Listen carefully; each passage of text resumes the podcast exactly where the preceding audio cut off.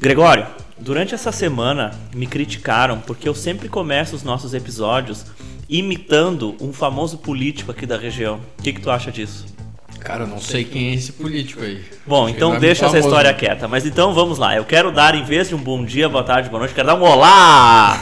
Hein? Parecendo Rádio AM dos anos 80, né? Mas nós estamos aqui em mais um episódio muito especial, como todos os outros, mas de um cara que eu admiro bastante. Quando a gente comentou com ele sobre o podcast, ele disse: Cara, já tô dentro. Então, na semana passada eu acabei não divulgando ainda, porque ainda não tinha feito o convite formal. Mas aqui está conosco Matheus Reck.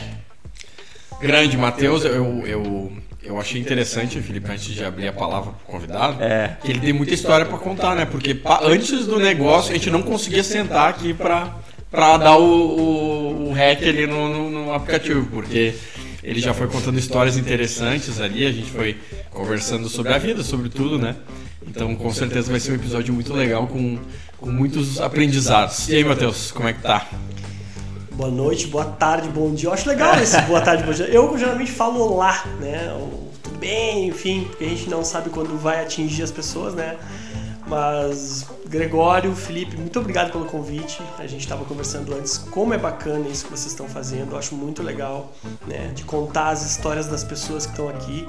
E, por favor, eu não vim aqui ensinar nada, tá louco? Eu sou um eterno Não, aprendiz. não, eu que vou ensinar. vocês. Eu que vou ensinar. E, ah, não, então tá, eu Tá aceito bom. porque eu, eu, eu sou um eterno aprendiz e eu acho que esse é o grande barato da vida, né? A gente trocar experiências, conhecer gente de todas as idades, de todas as os lados, né? Vocês dois aí, pessoal da tecnologia ligado muito forte, né? Principalmente o Gregório, né? Que tem uma vida toda dedicada a isso, né? É, feitos bem relevantes, né? Disso aí. O Felipe que eu conheço, meu Deus do céu, o Felipe eu acho que eu conheço desde que ele devia ter o quê? Uns 7, 8 anos de idade, eu lembro de ti. Né? Correndo pelas ruas, incomodando. com teu pai, cara, muito legal. Então, foi muito legal. Eu não tenho hábito de podcast, não ouvia, cara. E vocês me fizeram ouvir podcast. Eu ouvi todos os podcasts, com massa. exceção de um, por falta de tempo mesmo. É, mas é um ouvir. episódio bosta do Humberto lá, então. Puxa, Mas, muito bacana, ah, muito legal mesmo. Mas tem um detalhe importante só que eu queria começar, que é o seguinte, ó. A gente trouxe alguns episódios atrás o Fernando, que foi gerente da rádio por muito tempo, e era o cara que ficava por trás dos microfones. E agora a gente traz o Matheus, que tem uma certa história em rádio, né, Matheus? Tem. Conta pra gente, já que a gente tá falando de podcast, tu tem uma história de microfone.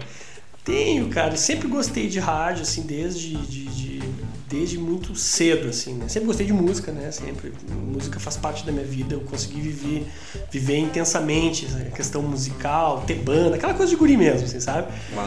Foi muito legal. E o rádio sempre chamou a minha atenção e, e tudo que se relaciona a isso, e o microfone, enfim. Eh, puxa vida, eu peguei a chegada da MTV no Brasil, então eu passava as noites, a madrugada, assim, 92. olhando a MTV, é, eh, com um videocassete ali prontinho pra gravar os clipes que eu queria ver, das bandas que eu gostava, assim. E, e o rádio eu sempre gostei. Eu me lembro que o, o estouro, assim, pra mim, assim, a flechada no coração, vamos dizer, foi quando eu comecei a ouvir um programa que mudou praticamente. Dá pra dizer que ele mudou, foi uma quebra de paradigma, né? Que foi o cafezinho, né? Ah, tá louco, isso marcou muito a época, né? Foi uma coisa muito poderosa porque os caras fizeram isso que a gente tá fazendo agora aqui, né? Só que eles faziam isso nos intervalos entre eles, né? Tipo, os intervalos entre os programas, iam conversar e batiam papo e tal. E um dia um deles teve a ideia de dizer, olha, por que a gente não faz isso ao vivo? Por que a gente não faz no ar isso aí? Nosso E querido eles chegaram, abriram isso aí no ar e foi o programa. Né? Eu acho que todo mundo que vai ouvir esse podcast vai ou já ouviu o cafezinho ou enfim, ouviu falar alguma coisa assim. É uma referência, né? Ficou uma referência. Ficou pra- uma referência. E aí aquela época foi a época que eu mais ouvi rádio na minha vida, né? E, e aquilo me marcou demais, enfim, eu comecei a dar muita atenção, enfim. E aí tinha, ah, na época, aqui em Gramado, tinha, como o Fernando já falou no episódio dele, tinha a. Era. Eu não lembro como é que era o nome da. Transamérica. Não, não, não. Ela. A rede. A rede era. Do, era do- A acho que rede era de rádios? Felicidade, Rádio Felicidade. Isso Alegria. antes da... Alegria, eu acho que era Alegria, uma coisa assim, tá? alegria FM. Do, que eu lembro que era o seu Walter, né? Walter Kallenberg, eu acho que era o dono da rádio. Enfim. E, e aí ela virou uma, uma, uma franqueada da Transamérica. Como ele explicou pra vocês aqui já. Ah, entendi. Tá? É, a gente entendeu até tudo sobre essa mecânica Eu achei muito legal que fez perguntas assim, como é que funciona? E como é que é isso aqui? Como é que Curioso, né? É muito legal. Entender e o mundo é muito bacana como eles monetizam isso, né? Como funciona a rádio. E aí eu tinha um grande, grande, grande, grande amigo a quem eu devo muito disso, que é o Daniel Schmidt, que é um cara que vale a pena ser convidado. Ele tem muita história pra contar. Esse cara é, transcendeu muitas coisas assim no mundo da música, disso aí. E ele tinha, ele tava trabalhando na rádio, eu não sei exatamente no que. E ele tinha um programa da rádio, né? Que era o Clubber FM, música eh, eletrônica. Ninguém falava música Clubber. eletrônica. Clubber FM. Clubber Transamérica. E aí ele. Eu disse, bah, Dani e tal, uma hora dessa eu quero ir lá ver tu, né? E todo mundo dizia, olha, a hora que tu entrar na latinha, tu não sai mais, é um problema, é um viciante e tal. E aí eu fui lá e vi ele com aquela mesa operando o programa e tal, e eu, pá, Também quero. é, daí, aí tinha um programa nos sábados que chamava Filé Mignon, né? Filé Mignon Transamérica, das 11 ao meio-dia. E o cara que tava apresentando era o louco da. Meu Deus do céu, tinha uma empresa de informática que acho que era Ganesa. Sim! Ganesa. Sim, era Milton. Ganesa. Tá? Sim. Ele apresentava esse programa. Mas ele acho que já não tava mais num. A Ganesa da VRS, que era ali no Acácia Negra. Isso aí, ele era o, digamos, Era o dono ali. Sim, negócio sim, da, sim. da VRS. Meu Deus, tu desenterrou essa aí, cara. Ah, Pois é. E aí o programa tava meio assim e tal, e quando liberou, o Daniel sugeriu, não, o Matheus vem fazer e tal, não sei o quê. E eu, cara, eu vou. 20 e poucos anos. Sem nenhuma experiência Zero. prévia. Só de ouvir os caras falar, né?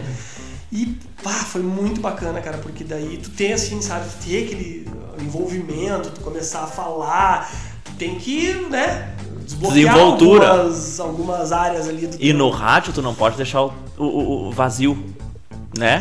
É, na- mais, mais do que isso, É. tu tem que falar algo que seja legal. Ah, tá? sim. Eu acho, que, eu acho que preencher espaço às vezes nem sempre é necessário, desde que tu preencha ele com coisa muito legal. E a primeira coisa que eu fiz, puxa vida, eu vou, vou fazer um programa exclusivo de música, de rock gaúcho. Caraca. Ué, era o auge do rock gaúcho, os anos 90. É, tinha bastante coisa legal, né? Pô, tinha muita Tinha coisa. bastante coisa legal. E o rock gaúcho é muito subestimado. É muito bom o rock fase gaúcho, cara. assim, infantil até, né? Umas bandas estranhas, assim. Mas tem músicos muito bons aqui, né? Pra mim, um dos maiores músicos ah, da minha vida, né? Ontem mesmo, eu e a Adriana, a gente adora fazer isso, parar e ouvir. Eu já fui em sei, N shows, né? Pra mim, um dos maiores músicos da minha vida é um cara de Pelotas que se chama Vitor Ramil. Vitor Ramil. Esse cara é um Claro. gênio musical, um escritor, uma mente... Conhece ele? Conheço pessoalmente. Conheço Eu pessoalmente. trabalhei com a irmã dele, a arquiteta. É isso há muitos anos atrás, obviamente. Ah, puta, como é que era o Algum nome? nome com dela? K, né? Porque o único nome que não tem K é o dele, né? É. Cleiton, Cledir. Ah, não, e tem a Branca Ramil, que é a. Que é a irmã dele, que é a produtora dele.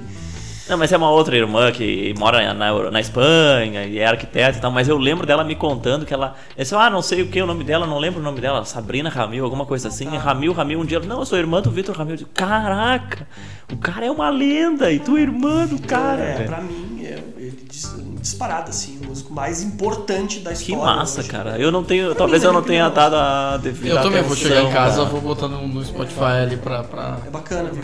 É, Pelotense? ele é o nosso Bob Dylan. É mesmo, cara. Eu acho que ele, se ele tivesse ouvido isso, ele detestaria que eu fizesse essa comparação. Mas, cara, com 14 Eu vou anos- marcar ele, eu vou marcar Com ele. 14 anos ele tava compondo músicas já, né? Ele tem obras, então, desde os 14 anos, né? Se tu for pensar. E obras, assim, com... Uma relevância teor massa. importante. Enfim. E, enfim, daí o programa tocava bastante rock gaúcho, enfim, essas coisas todas. E por um... Isso que ano que era, só pra- Cara, 95, acho, cara, 96. Cara, e antes disso, então tinha um programa de eletrônica. O Daniel já fazia programa de em 94. Como é que era a música eletrônica em 90 e poucos? Não era nem trance, nada. Era, era... Cara, não, tinha aquela meu, pegada Era uns anos 80, Tem talvez, uma coisa assim. Kraftwerk, né? Que é uma banda alemã da década de 70, né? Os Que massa, que massa. Devo, que é uma banda. Mas o Prodigy, cara, eu não essas sou. coisas assim. Eu não sou o cara. É, o não. Daniel é o cara que fala isso aí, velho. Porque o Daniel Não vai vir aqui com certeza. é uma das pessoas que mais conhecem de música que eu vi, assim, na minha vida, de fuçar nessas coisas novas. Ele tava muito à frente do tempo dele e eu tenho uma dívida, né, mas eu já falei pessoalmente pra ele, agradeci pessoalmente, mas bacana deixar esse Registrado, né? Deixar registrado aqui no meu primeiro podcast que eu faço na vida, né? Então foi isso, aí o rádio foi tendo, eu fui tendo uma sequência de passagem por coisas assim de rádio, cara. Daí abriu em Gramado a Gramado FM, que era uma rádio comunitária, vocês devem já ter Não falar. sei. Tem ainda? Acho que não. 88.3. 80.5, não é? Um negócio Essa é assim. a clube. É a clube. Mas é uma rádio que era ali no Morro dos Cabritos. Tá, tá, sim, E sim. aí os caras que montaram a rádio, meus colegas de faculdade, né? Na época eu tava fazendo faculdade de Direito, e aí os dois irmãos, o Matheus e o Felipe Dourado. O Felipe foi procurador. da Sim, prefeitura, sim, conheço, você conheço. Conhece Felipe? Me convidaram pra fazer um programa, mas eu. Mas é claro que sim, né? Um programa de duas horas eu tinha lá, que daí também. Aí eu ficava em música, em rock gaúcho e, e rock sul-americano. Comecei a futricar e conhecer um monte de coisa de rock argentino, uruguaio, né? Enfim, rock aqui do Cone Sul. E foi muito, muito bacana. Eu tive aquele programa, acho, por uns. quase um ano, assim. Aí o meu tempo, eu não tava mais tendo tempo, né? Daí saiu fora. E aí em 2012 ou 2013, eu não vou recordar bem, é, eu trombei com a galera da Clube FM, né? O Lucas Dias, que é o dono da rádio lá. Outro cara que vale também, um- muito É, tá bacana. na lista, tem tá muita, tem muita história pra contar também, de vida, assim, inclusive. E, eh, e aí eles têm um programa na segunda-feira, que é o Clube Esporte Clube, que fala sobre esportes. E aí, ah, do nada, me convidaram pra participar desse, desse programa, cara. E aí eu tô lá, já são nove anos, acho que tem esse programa. Eu não consigo ir com a frequência que eu gostaria, mas de novo, eu tô dentro do rádio. E agora com um elemento fantástico, né? Porque isso aqui começou que a gente tava falando do cafezinho, né? E um dos integrantes do cafezinho é o KG Lisboa. E o KG Lisboa hoje é o diretor de, de conteúdo, eu acho, da clube, lá na parte musical. E ele apresenta o Clube Esporte Clube. E aí hoje eu tenho a possibilidade de dividir a bancada com um cara que foi o cara Ouvia. que me fez gostar de rádio pra valer e eu ouvia ele, sabe? Então, cara, muito legal. O rádio é uma coisa fantástica. Eu sou suspeito falar. Não, o E esse clima que a gente tá aqui lembra muito rádio, né? O microfone na frente, ideias, conversar. Então, cara. Porque eu acho que o rádio é muito conteúdo, né? Tu tem que, que nem tu tava falando antes, né? Tu precisa ter conteúdo. Não, tu não pode, eh, tu não consegue artificializar as coisas com um efeito especial, que nem a, a própria televisão, o cinema consegue construir um visual que daqui a pouco te, te fuja, ah, te, te- cria uma ilusão, né? Já, já o rádio e o podcast, por consequência, né? Tu precisa ter conteúdo, tu precisa ter alguma coisa por trás. Ou é música ou é, é conhecimento, alguma coisa, né? É. E é interessante é bem isso mesmo, Gregório, porque tu vê, tu para onde te chama atenção, né? Tem rádio pra todos os gostos, né? Não vou dizer que gostos duvidosos, enfim, mas cada um tem o seu, né? Mas eu paro nas rádios que trazem, assim, uma música diferente, uma coisa, ah, como é que eu não ouvi isso? E a coisa mais legal do rádio é a surpresa, né? Tu tá ali, ah, quanto tempo que eu não ouvi essa música, cara, ah, me traz lembrança, enfim. Ah, ah, de- desculpa interromper, mas eu queria só complementar um detalhe que tu falou agora do, do KG, né? Pra dar os devidos créditos aqui lá atrás, quando surgiu a ideia do cafezinho que tu falou, a gente tem que, né? Enfim, dando os créditos aqui, até marquei ele ali no Instagram, vamos ver se ele vai responder. Mas ah, o, o, né, o Alexandre Fetter, o Mauro Sim, Borba, o próprio época, KG, o o o Arthur Borba, de o Faria, Arthur Faria, o Mauro, o Maurício Amaral, Cláudio esses Couto, caras todos, é verdade, o Couto. E aí, né, se transacionaram pra Atlântida e tudo mais. E aí eu lembro, 2013, o KG foi demitido da Atlântida, que ele tava no cafezinho, no, no Pretinho Básico. E, e eu adorava o KG, ainda adoro o KG. Eu pensei, puta, coitado do, do KG, né? Coitado do KG, coitado do KG. Quando eu vi, ele se mudou pra Canela. E tava na clube. Disse, cara, que massa, velho. O cara tá próximo da gente agora. Eu- eu me lembro E ele de- veio entrando devagarinho na Clube FM, se estabeleceu na Serra e agora tá aí, virou amigo da gurizada. Tá Né? podendo fazer o que ama, né? Que ele faz muito bem, mas ele tem programas em outras rádios também, não me ama. Ah, é? Não sabia? Sim, sim, É. sim. Ah, ele não é exclusivo, então. Cara, o Ele- KG é um Ah, dos uma lenda. Da, É, da- é, da é. comunicação FM aí, né? O cara que passou pela Ipanema. Que, nossa, Ipanema foi outra rádio que eu ouvi muito, cara. Gostei Também muito. marcou época, né? Nossa, eu me lembro, cara, como. Eu acho que peguei essa época do cafezinho quando eu tava na escola, no ensino médio, se eu não me engano. Corrigem se eu estiver errado ou se já era pretinho, mas tipo 2010, 2011. Já era pretinho, mas tinha o cafezinho era. também. É, Existe, paralelo, existe né? até hoje o cafezinho. Sim, foi uma surpresa esses tempo atrás eu achei, tem uma é Mix, acho que é, né? Que é a- Isso aí. Tá lá. Tá lá o, Oi, o programa. E cara, eu me lembro como aquilo marcava, tipo, até a eu, mesma e música. eu e alguns amigos A hora do rush às seis da tarde. É verdade, verdade. E, e alguns amigos meus, e, na época a gente até criou um programa, né, se chamava Afundando Chinelo na escola. Afundando o chinelo. Que a gente gravou, até tem um blog lá. Tá em algum lugar isso aí. Tá em algum lugar, Ótimo. exatamente. Mas a gente fazia muito daquilo que era pegar as piadas, contar as piadas, e eu me lembro como aquilo marcava, tipo, a piada que tu ouvia, daí tu levava pra escola no outro dia e tal. Ah, que coisa Fazia sucesso. Pegava as gurias por causa das piadas. Não? Ah, difícil, difícil, né? Aliás, cara, o nono episódio a gente não contou nenhuma piada até agora. Acho que talvez Pois tá na é, hora, né? tá não, não é o né? perfil. Não é o péssimo. De perfil. mim não vai sair Não, nada. é, não vai sair piada daqui também. Mas, Matheus, me conta uma coisa, cara. Eu, eu me lembro eu quando comecei a ter internet. E, e daí, na época que eu começava a fuçar no computador ali. Só uns 10 anos atrás. O que foi assim quando tinha uns dois anos de idade. E daí eu, eu sempre eu- eu lia muito o Globo Esporte.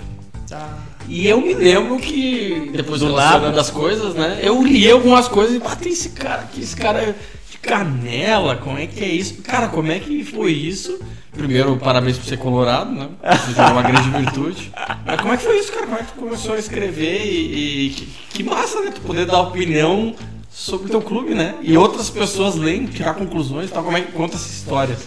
Isso tem a ver com a rádio? Tem uma relação? Não, não tem, tem, porque assim, eu sempre gostei de escrever, enfim, uma coisa que eu até faço com.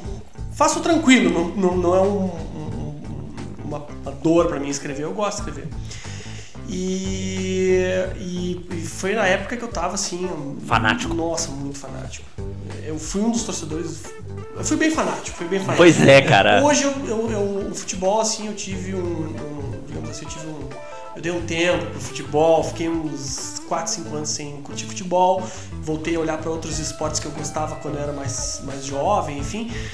Mas foi assim, cara. Eu, eh, começou o projeto do blog do torcedor em 2008, se eu não me engano. É, isso Tu aí. criou um blog. Não, a Globo Esporte criou, Sim, criou um sim, blog e tal, enfim, e convidava torcedores, né? E o projeto inicial tem, tem torcedores lá que são do projeto inicial. O, o Arthur Mullenberg do Flamengo é um dos caras que é do projeto. Ele é o, ele é o primeiro. Desde o início, que hoje. massa. O blog dele é famoso, tanto que ele, tem ele criou um blog dele que é, é- tem uma audiência absurda. A torcida do Flamengo, qualquer coisa que tu fizer bem lá vai dar uma audiência absurda, né? Porque é gigantesca. enorme.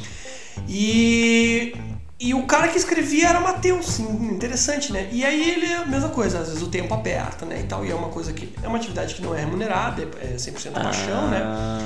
E aí ele, eu me lembro que um dia eu cheguei no meu trabalho e abri assim, ah, ah, estamos procurando torcedor pro blog do Internacional. Por que não? É, por que não? Daí, aí eu entrei lá no processo seletivo, ah, mande um texto, né, falando, atualizado sobre o seu time e tal, não sei o quê. Tinha um tempinho ali, escrevi um texto sobre o Internacional e mandei. Mas, assim, Que ano que era isso? Despretensiosamente. 2008. Despretensiosamente. mandei. Deu dois, três dias, recebi um e-mail da Globo, Globo.com. O cara que cuidava, bah, muito legal, cara. O Rafael foi depois, eu não vou lembrar. Muito bacana, cara, muito gente boa. Até hoje a gente é amigo de rede social, assim, né? Robson, Robson, mas eu não vou lembrar o sobrenome dele. Aí ele. Você passou para a segunda fase, né?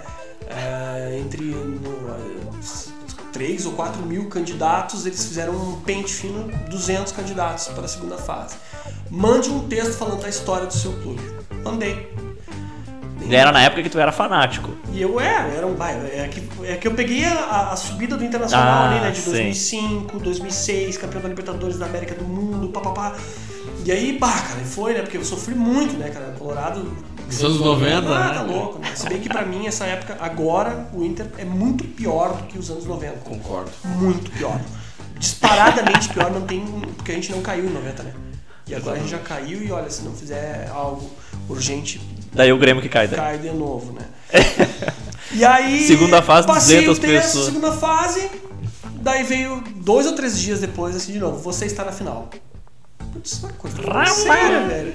E aí, agora mande mais um texto aqui. Daí, cara. Agora o bicho vai pegar. Assim, lado, né? E fiz um texto bem emocionante, assim, e tal, que eu tenho ele guardado até hoje.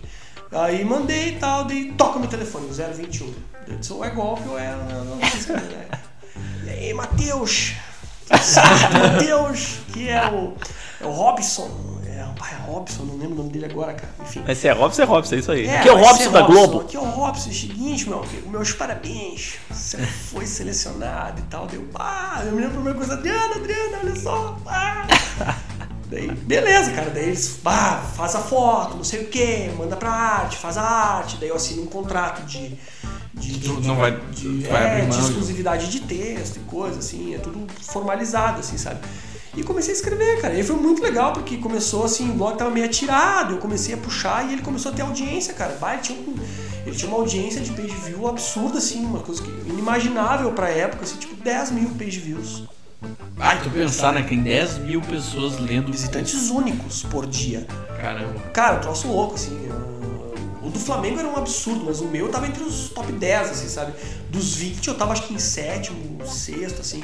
Tinha muito. E, cara, foi uma experiência muito legal, porque daí. E foi 2008, então, época da Sul-Americana. Foi de 2008 a a 2010, cara. Eu entreguei um pouquinho antes do, Inter ser bicampeão. Do segundo. Porque eu não conseguia mais. Não conseguia mais. dava Não tinha tempo. Já tava trabalhando. Mas era texto Tipo, semanal? horas, Como é que diário. é? Diário. Alguma vezes mais coisa de um ali diário. Cara, As coisas a acontecendo. internet é conteúdo, né? Vocês que são mais jovens, principalmente tu que trabalha nisso, é conteúdo, conteúdo em cima de conteúdo. Então, às vezes eu tinha que fazer dois, três textos por dia e tal. Tá, mas E- eles te cobravam isso? Não. Mas, Mas tu entendia que era uma necessidade, sim. Torcida, Cara, a maior torcida do Rio Grande, velho. Aí tinha. Muita gente falava contigo sobre isso. Nossa, daí eu ia pro Beira, aí, eu, aí eu comecei a ter medo, porque assim, ó, eu ia pro Beira Rio às vezes, né, cara, eu pensava, bah, tomara que ninguém me conheça. Então Bah. eu ia com um toco, eu, ia eu não queria ser reconhecido, cara. Tu não queria conversar. Não, não, não, não é isso. Com o eu só não queria ser reconhecido porque eu não sabia, cara. Às vezes tinha os caras que me, me desacatavam ali, Não mandavam- concordava Não contigo. concordava comigo, tu tá pegando muito leve, porque tu é, ganha bola da direção. Mas eu digo. É o meu baldaço da época. Cara, ainda bem atrás, que todas as aventuras mais loucas da minha vida eu fiz quando a internet ainda tava engateando, cara. Quando eu tive banda e tal, tudo. Cara, não tem nada registrado meu e eu adoro isso. Ah, mas isso ia ser muito legal se tivesse, cara. Não, cara, eu Será? tenho um problema seríssimo com isso, cara. Eu não, eu, eu tenho, eu, cara, eu acho que eu tenho aquela uma variação muito leve, mas da, daquela síndrome que, eu- que tem um ator aquele que eu acho fantástico, é o Adam Driver. Não sei como é É, que é o cara que história. fez Histórias de um Casamento, Sei, sei é. Infiltrado no Baita Clã. ator. Cara, esse ator é fantástico. Mas o que que ele tem? Ele tem uma síndrome que ele não pode se ver, então ele não assiste os filmes dele e ele não gosta de se ouvir cantando. Ele não gosta. Eu acho que eu tenho uma variação leve. Então quer dizer que tu aí. não vai ouvir esse episódio. Não, eu vou ouvir porque. Cara, eu já se- amadureci bastante, assim, né? E vou ouvir Sei. porque eu vou ouvir, cara. Né? E é uma variação Mas- leve, como o Matheus disse, né? Não É uma variação leve. Não, mas eu vou ouvir sim porque eu quero ouvir se eu não falei muita bobagem também, né? Não, já tô vendo o Matheus me ligando amanhã. ó, Corta, corta, tira do ar aí que eu quero tirar umas partes. bota todo no ar aí e vamos lá. Sabe que tem alguns episódios que eu fico pensando, bah, mas eu, cara, essas bobagens aqui, se, eu pensasse 30 segundos eu não tinha falado, mas que se foda, paciência. Cara, tem que é isso ser aí, natural. O troço tem que ser natural e a gente é responsável pelo que fala. Mas, eu, Matheus, eu, eu, eu lembro assim, a gente se conhecia, obviamente, sabia quem era tudo mais, levemente, assim. Eu tive banda mais ou menos na mesma época que tu, a gente tem uma, uma, uma certa sinergia ali, questão de, de rádio e tudo mais. E eu lembro de, tipo assim, eu abri a Globo.com e, cara, novos blogueiros, e aí novo do Grêmio, novo do não sei o quê, e o Matheus do Twitter, eu pensei, cara, que massa, mas eu como não era colorado, tava bom. um pouco me lixando, mas que legal isso, cara, é uma... Cara, né? foi tão legal que culminou com várias coisas, assim. Uma das coisas mais legais, assim, era eh, a torcida, assim, o reconhecimento, assim, uma, uma grande parcela da torcida. Eh, bah, bacana, gostei. Aí às vezes dava as treta, e naquela época a gente tava tretando com o Flamengo lá em 2009, Sim, lembra? sim, que sim. a gente eliminou eles na, na Copa do Brasil, na semifinal, dentro do Beira Rio. Depois perdemos pro Corinthians na. Depois perdemos Pro Ro- Ronaldo. muito roubado do Corinthians. Né? Ah, foi muito roubado. Eu, eu fui em todos os jogos de 2005 a 2010 ali, cara, até a Libertadores, até a final da Libertadores. Cara, eu fui em 98% dos jogos. Sério. Eu ia Pá. toda Mas era excursão de Colorado pra lá ou tu ia sozinho? Ah, excursão. De tudo que é jeito. carro, Não importava. A É pé, mesmo, eu ia, cara. eu E a. Adriana é contigo? Em alguns jogos sim, cara, mas tipo, jogo quarta de noite, Sim, cara, um- é loucura. loucura porque tu Muita- sai daqui é. 5 da tarde, 4 da tarde e Chega chega de casa. 2 e meia, 3 horas da manhã em casa, morto, arrebentado, sem voz. É, é coisa de guri mesmo, né? Então depois de, depois de um tempo o cara não faz mais isso. E Então, assim, eh, eu, eu curti muito essa, essa, essa, essa época. E aí, cara, tinha esse lance de torcida, assim. E esse jogo contra o Flamengo, cara, bah, o Arthur, né, que é o, blo- que é o blogueiro do Flamengo até hoje, cara, ele, ele, bah, ele tirava muito sarro. Ele, ele- E tu conversava com tirava ele? onda, claro, a gente é todo amigo, cara. Eu sou amigo dos caras até hoje. Os caras que estavam lá, os que eu me dei Que bem, massa, assim, sim. a gente até hoje se fala por tudo, né? E aí, ah, cara, aquele jogo contra o Flamengo, ele ficou postando um monte de bobagem e a torcida, tu tem que devolver! E eu dizia, calma, na hora certa eu devolvo. Isso no eu devolvo." blog. Nos comentários internos, assim, cara. Os caras, ah, porque tu, tu é um frouxo, o cara tá cagando em cima da gente lá e tu não fala nada. Na hora Calma, certa, na hora certa, sim. cara. Tu tava no Beira Rio nesse dia? Não, não, não. Eu tava no Beira Rio, eu tava num lugar. O Gregório tinha uns 10 anos. É, né? não, era Não novinho aí. importa, cara. Não tem época, vai, né? E aí, cara, eu tava num lugar que é, era o muro que fazia pra antiga Coreia do Beira Rio. E aquilo ali é alto. Na época sabe? do, do Beira Rio do Boné. É, eu fui na Coreia. Né? Eu tava no Grenal do século, aquele que o Inter ganhou Do de 2 a 1. Fernandão, né? Não, de, no, 87, do, do, brasileiro, aquele que a gente ganhou de virada, com dois gols do Nilson. Eu tava ah, nesse Ah, tá, eu achei que era. Eu tava lá. Meu, meu pai, pai, foi pra praia e não foi nesse jogo. Meu pai tava nos, nos de 79, 76, 75. Ah, é foda. Viu o gol do Figueiredo no estádio. É. Gol eliminado. Pois é, cara. E aí, cara, me lembro que assim, ó, era, sei lá, 40 e eu não lembro. Uh, e nós, tempo. a falta, né? Deu a falta ali, né, cara? Andrezinho, né? O ah, Andrezinho tava voando. E aí todo mundo assim, é o Andrezinho ou o Alessandro E eu, cara, eu me lembro que eu me ajoelhei assim na muretinha, que eu tava na muretinha, disse, pelo amor de Deus, deixa o Andrezinho bater, deixa o Andrezinho bater, deixa o Andrezinho bater. e ele bateu, cara, e foi uma coisa muito estranha, assim, porque eu lembro de. Parecia que foi frame by frame, assim, sabe? Eu vi a bola fazendo assim, ó tum, parando, tum, tum, pum, entrando. Cara, quando a bola entrou no gol, cara, eu dei um pulo assim pra gritar e a torcida meio que andou, cara. E eu fui, eu quase despenquei lá de cima. Só que uma alma caridosa me pegou pela camisa assim e me puxou de volta. Inesquecível, Cara, É né? o seguinte, eu cheguei em casa com o sangue fervendo, né, cara, e fui lá e Aí tu Detonou. detonou o Arthur. ah, escrevi um texto muito pesado, cara. E aí, cara, comecei a receber ameaça, ameaça de morte dos flamenguistas, né? Porque tu, eu sei onde tu mora. Aí teve um que me mandou um e-mail que eu fiquei com muito medo. Cara, você tá falando de 2009, né? Agora Sim, não sim, tinha eh, a profundidade de tecnologia que tem hoje, né? Cara, aqui, ó, tu mora na rua tal, teu telefone é tal, a tua mulher é tal, eu sei onde tu mora. Te cuida quando tu vir pro Rio de Janeiro. Caramba. Daí Caraca. eu, pá, não, daí não, né? Daí eu peguei e mandei pro jurídico, ó, mandei pro. Pra Globo.com, pro Robinson, claro. Ó, meu, isso aqui é ameaça, né, cara? Dizendo, Mas tinha o teu e-mail exposto lá, particular. Não, não, o e-mail do, do. Ah, tá, do interno da blog, Globo né, ali, cara? tá, sim, Mas sim, eu, sim. eu não sei como, cara, descobri meus dados. Que loucura, né? Bah, aí eu disse, não, né? Mas deixei, enfim e tal. E aí, cara, depois comecei a me incomodar com esse tipo de coisa e tal. E aí o tempo foi escasseando e eu saí fora. Mas foi muito legal, tá? Daí eu, entreguei o blog, cara, na época. Cara, eu tinha correspondente internacional, cara. Eu encontrei um colorado lá no país de Gales, velho, que se chamava Matthew. Eu me lembro. E era gringo? Aí, cara. E o cara escrevia. Ele era velho. gringo? Ele tinha uma coluna toda quinta-feira. Mas era brasileiro ou era gringo? Não, um cara do país, diga Matthew Burgess. É um gringo Era mesmo. gringo, colorado. Caraca, fanático torcedor do Everton, Colorado. lá. E aí. Azul. É, o azul, né? Mas, É. cara, ele era muito. Cara, mandaram. A, o Inter mandou camisa pra ele, né? Por, viu ele escrevendo no blog e tal. E ele mandava os textos, cara. Eu traduzia direitinho o texto dele ali, cara. Tentava botar toda a emoção que ele tentava falar ali, sabe? O cara é apaixonado por futebol. Então tinha esse cara, tinha uma correspondente que fazia pra mim também. Eu tinha um fotógrafo profissional exclusivo do, do blog, velho. Que é um brother meu, Luciano E, Stável. e entrava no estádio e tal, e Cara, foto. aí foi muito legal porque ele, ele, ele queria fotografar o time dele.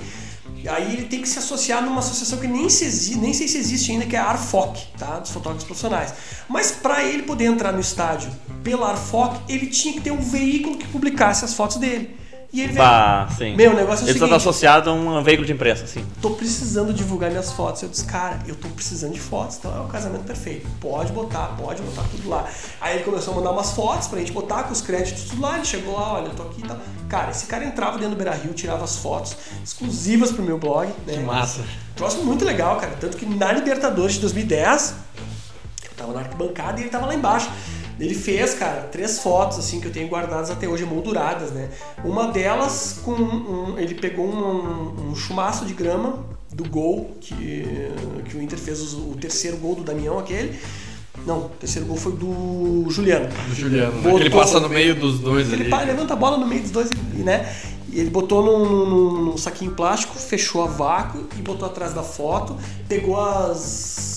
Aquelas papelzinho picado e tal, colou atrás de uma outra foto, fez uma homenagem pra mim, bah, eu só tô aqui, só pude estar aqui porque tu né, me ajudou, disse, cara, eu só tenho essa foto porque tu tava lá. Muito bacana. Então, teve essas coisas muito legais. E aí, um pouquinho antes da, da, da- Libertadores, é aí eu entreguei, né? Eu entreguei essa Libertadores de 2010, eu entreguei o bloco eu não tava mais tendo tempo. Mas daí aconteceu de novo o quê? Ah, ah, o Inter fez um, um concurso para participar, torcedores participarem. O Internacional lança livros, lançava pelo menos naquela época, né? O Histórias Coloradas. E aí ia ser o Histórias Coloradas 3. Daí mande o seu texto. Foi lá o Matheus e Toda a experiência mandou o texto acumulada. de né? novo, né? E eu mandei o texto e na hora já veio. O seu texto foi selecionado para fazer parte do livro. Aí foi muito legal, porque daí a gente foi lá no dia do lançamento do Então livro. teu nome tá na história do Inter. Hã? Ah, na vamos história- lá, vamos Na lá. minha história de torcedor, cara. Meu nome não tá na história do Tá, mas é saiu o livro com o teu texto. clube, sabe? Tu falar do teu clube, sabe? É, eu imagino o que, que deve ser tu poder jogar, né, cara? Que nem, eu fico pensando, um cara que nem o Ramiro. Cara, imagina só, cara. Realização um Poder sonho. jogar no Cara, não, e não jogar, jogar, ser treinado pelos maiores treinadores da história do teu clube, ser campeão da Libertadores pelo teu clube. Cara, isso deve ser uma coisa indescritível, Com né? certeza, com Deve ser certeza. uma, uma coisa fantástica. E então no dia do lançamento do livro, cara, cheguei lá, foi no Margs ali, né? Na, na, na- na Praça da Alfândega. E, cara, do meu lado sentou o Juliano. Bah. E naquela noite ele foi eleito o melhor jogador da América. Que eles fazem. Hoje Sim, é que o- ele era reserva, mas ele foi o melhor jogador da ele era América. décimo segundo, É. né, espetacular, enfim. E aí, cara, sentou do meu lado, a gente ficou autografando o livro. Daí tava ele, tava o Milton Vergara, que foi um dos goleiros do Inter, tava o Manga, cara. Que incrível. O Manga, cara, sentou, o Juliano de um lado e o Manga do outro, assim, cara. O Manga com aquelas mãos, cara, juro pra vocês, cara, do tamanho de uma raquete profissional, assim, com os dedos tudo torto, quebrado, porque ele jogava sem luva, né? Sim. Jogava com os dedos quebrados, cara. Cara, eu me emocionei, cara. Tem uma foto minha, não dá pra ver que eu tô emocionado do lado do cara. Que sabe? massa. O cara é gigante e tal. Ele fazia defesa com a mão, né? Os caras batiam e pegava a bola com a mão só, assim. E agarrava e segurava a bola. Segurava a bola com a mão É só. mesmo, cara. é, eu não sei incrível, incrível, incrível. E foi muito legal, cara. Dei o meu o livro lá e tal. Eu tenho guardado até hoje um livro. E aí o único texto, porque era assim, eles- a, a premissa do, do, do- livro era uma página. O texto tem que caber numa lauda, né? Cara, eu tenho três laudas. E eles botaram porque foi um texto muito emocionado quando o Inter. eh, Foi um pouco antes do, do jogo da Libertadores de 2010. Que daí eu fiz um. Ah, então peraí, tu, tu largou o blog, mas mesmo assim tu escreveu um texto foda É daquela "Ah, Libertadores. escreve um texto. Eu mandei um texto pra. pra, pra... Ai, não lembro quem é ficou no meu lugar. Acho que foi a Mayara. Não lembro, porque é uma menina Mayara de. que é jornalista hoje. Ela Era uma guria? É, uma menina. guriazinha, assim. Mayara Piovesan, o nome dela. E aí eu mandei um texto lá, foi uma coisa assim, não tô. não tá bem claro na minha memória, eu acho que foi isso aí. Aí esse texto tá no, tá no História Coloradas 3. Que massa, cara. Puta, que baita história, né? A gente convida o Matheus despretensiosamente, ele tá aqui dando tapa na nossa O cara, cara. o cara tem um com texto em livro histórico, cara, não é brincadeira, Texto né? Não, me, disse, me, Cara, me falaram que o Matheus ele era colorado. Olha isso. Cara, eu bastante colorado mesmo, assim, sabe? E uma das maiores emoções que eu tive na minha vida foi conhecer o Fernandão. Cara, essa é. Bah, a história do Fernando é uma e merda, eu vou né? dizer pra cara? vocês, não posso ficar falando muito aqui porque eu me emociono, porque o dia que o, dia que o Fernandão faleceu foi como se tivesse falecido alguém na minha Eu, vida. cara, eu acho que todo Colorado sentiu isso, cara. Eu me lembro no dia assim. Um que acidente todo- de helicóptero todo antes da Colorado Copa. que eu conheci, meu, todo minimamente chorou ou ficou emocionado porque. Cara, tipo ele um Ed, representava, ele, além de um puta profissional, né? Ele transparecia ser uma um- pessoa incrível. É verdade, é É verdade. um, E, um cara- puta líder, né? Uma pessoa que realmente era. É, foi muito, Era incrível. Foi muito triste, mas assim, eu conheci ele, cara, consegui conversar, trocar algumas palavras com Foi, ele. pro Inter é tipo uma Ayrton Senna, assim, né? Ah, sim. Ah, com certeza. É um que paralelo. Tem estátua, né? Tem estátua, né, cara? Que não é bem ele, é o Guerrinha, né? Mas tudo bem, é uma estátua. Não, isso é- E fez agora, foi recente, fez sete anos, né, cara? Já sete É, anos, junho, cara. junho, junho, é verdade. E o filho dele tá no profissional já. Tá, É tá verdade. na- já assinou o primeiro contrato, digamos assim, com o Inter, né? Nossa, se vocês já viram ele jogar, ele pare- caminhando em campo, é. Parecido. É, Ah, tem que- a dar um arrepio, cara. É. Mas tem que cuidar por essas expectativas, né? Às vezes elas acabam Não, frustrando, vai- mas é, dele tem que ser natural, tem que ser natural. Ele tem alguém muito legal olhando por ele, então pode ter certeza, acho que tem. Vai fazer uma história bacana. Que incrível, né? Cara, história sensacional aí do, do, do, do Matheus, né? Mas, E- desculpa, e ah, uma- Não, não, foi uma coisa que não tem como marcar a vida da pessoa, né? Pode ter sido dois anos ali, mas, mas é uma coisa que. Não, Cara, cara, daqui legal. 20 anos tu vai estar falando sobre isso. E é engraçado, cara, porque é, é, eu- até hoje, cara, esses tempos, ano passado, eu e a Adriana, a gente foi numa pousada que a gente gosta muito lá em Urubici, que fica perto do Morro da Igreja. Cara, é um troço pequenininho, tem só três cabaninhas, assim, um troço muito, muito, muito reservado. Tanto que até os funcionários, eles falam baixo, assim, sabe? Tem uma vibe, é pra ti, sabe? Sim. voltar pra origem, contatar a natureza. E eu tô lá no café da manhã, daí o cara, meu, um, um dos atendentes lá, eu preciso te fazer uma pergunta. Eu Eu disse vi- sim, sim, eu vi sim. o teu nome lá, Matheus Rec. Tu é o Matheus Rec do blog da. Quando eu olhei pra Adriana, sou eu. Dele, cara, o cara de Curitiba. Meu, pelo amor de Deus, eu Que massa. blog, não sei o quê. E eu disse, bah, é, e tal, não sei o quê. E aí ele, nossa, daí ele empolgado. E eu, zero empolgação, assim, porque eu não tava mais assim, eu não, eu não tenho mais a paixão que eu tive. Também o Inter do jeito que tá. Não, mas não é por isso, cara. Não é por isso. Eu acho que a gente vai mudando, eu também tenho essa percepção, Matheus, que a gente vai. Sei lá, te- teve um momento da minha vida que eu era muito fanático, assim, de, de pegar e ouvir o sala de redação todo dia, pra ver o que, que os caras estão comentando, de ler o Globo Esporte, ler outros blogs. Coisas vão acontecendo na nossa vida que a nossa energia acaba sendo canalizada pra outros lugares, né? Vai passando, cara. E às vezes a gente se, dece- se decepciona, assim. Eu me decepcionei com o futebol por algumas questões políticas e tal. Eu disse, cara, os caras não estão nem aí. Aí às vezes a gente perde, perde o humor pra ficar em casa mal-humorado. E eu, aí, eu, aí eu comecei a fazer um, um filtro. E comecei a olhar outros esportes que eu gostava quando eu era mais jovem, assim. E, cara, eu fiquei, eu acho que eu tirei um. Um ano sabático de quatro anos, uns cinco anos assim que eu fiquei. Mas, cara, eu acho que isso é, é super natural, é... Porque, cara, hoje em dia eu, né, o que eu tô falando de mim aqui, mas, ah, cara, eu, eu mal e mal acompanho as notícias, mas eu não assisto o jogo. Eu sei o que acontece na dupla Granal no dia seguinte, ouvindo um pedacinho de um programa de rádio falando, os amigos comentando, mas, sinceramente, é um negócio que não dá pro cara se estressar, não dá pro cara ficar botando dinheiro pesado em cima, quer dizer, quem quiser que faça e feliz deles. Mas, cara, o cara levar a vida disso, acho que tem uma fase ali que tu tem que superar Ah, ela, né? esporte, o esporte é uma coisa, é recreacional, né? É, e aí, Matheus, entra num ponto interessante que a gente conversou semana passada quando eu te convidei, que tu voltou a acompanhar esporte americano. É isso que eu ia te perguntar, que esportes são esses que tu falou ali? E o esporte americano é um espetáculo, né? É, ele é feito pra ser um espetáculo. É. Ele foi desenhado pra ser um espetáculo. Eu curti a NFL quando ela começou no Brasil a despontar, mas mais precisamente no início da década de 90, né? E na época eu escolhi um time que tava, né, despontando, mantendo o que eles chamam de dinastia, assim, né? Os times que vão fazer 49ers, do que Joey são os Montana. 49ers, né? Na época já era o, o Steve Young, né? Que foi Tá. o nosso último quarterback campeão, né? Do Super Bowl. E ah, voltando Super isso em 2012, cara. E no- em 2012 o meu time foi pro Super Bowl de novo, sabe? Ah, bem, Ah, quando tu bem- deu a brochada foi 2012. é, em e foi 2012 pra- eu disse, ah, comecei a olhar a NFL de novo, disse, pá, tava com saudade de olhar a NFL, cara. É, eu, tipo, queria olhar algum esporte, alguma coisa pra me distrair, né? E aí foi legal, cara, foi muito bacana, peguei essa ascensão e tal, per- perdemos por dois pontos, acho que foi, cara. Um Pro, pro, Joe Flacco. Pro Baltimore Ravens, né? É. E se tivesse mais 30 segundos de jogo, a gente teria ganhado o jogo certo, que sim, cara. O esporte americano ele é um evento e ele é muito emocionante. Eles, eles montam as regras dos jogos pro negócio ser emocionante pra caralho. É, o que eu gosto dos esportes americanos. Eu vou dizer que hoje o esporte americano que eu mais gosto é beisebol, cara. Que é uma loucura.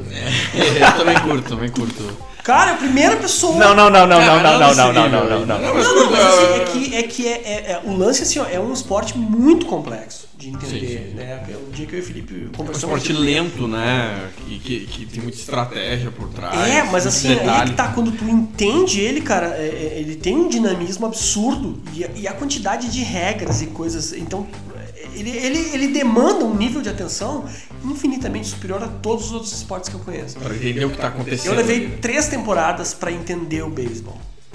Bem. sim. né? Então hoje quando acontece, e ainda assim quando acontecem algumas coisas hoje, cara, essa regra eu não sabia. Eu, essa eu não conhecia. e eu fui ler, fui atrás, enfim. E cara, muito legal. E aí eu fiquei um tempo ne- nesse. ne- nesse... É, é que tem uma coisa legal, é que os narradores da ESPN, Ah, eles eles, fazem- narram pra te tirar da leiguice. Eles explicam as coisas, né? Eles não narram pro fanático, eles narram pro leigo. E eles explicam as coisas limitado até o simples. público, é, né? Eles têm que é, é, espe- é uma esperteza democratizar. deles, é uma esperteza. isso, cara. O futebol americano que foi democratizado na ESPN nos últimos, bota aí, 10 anos.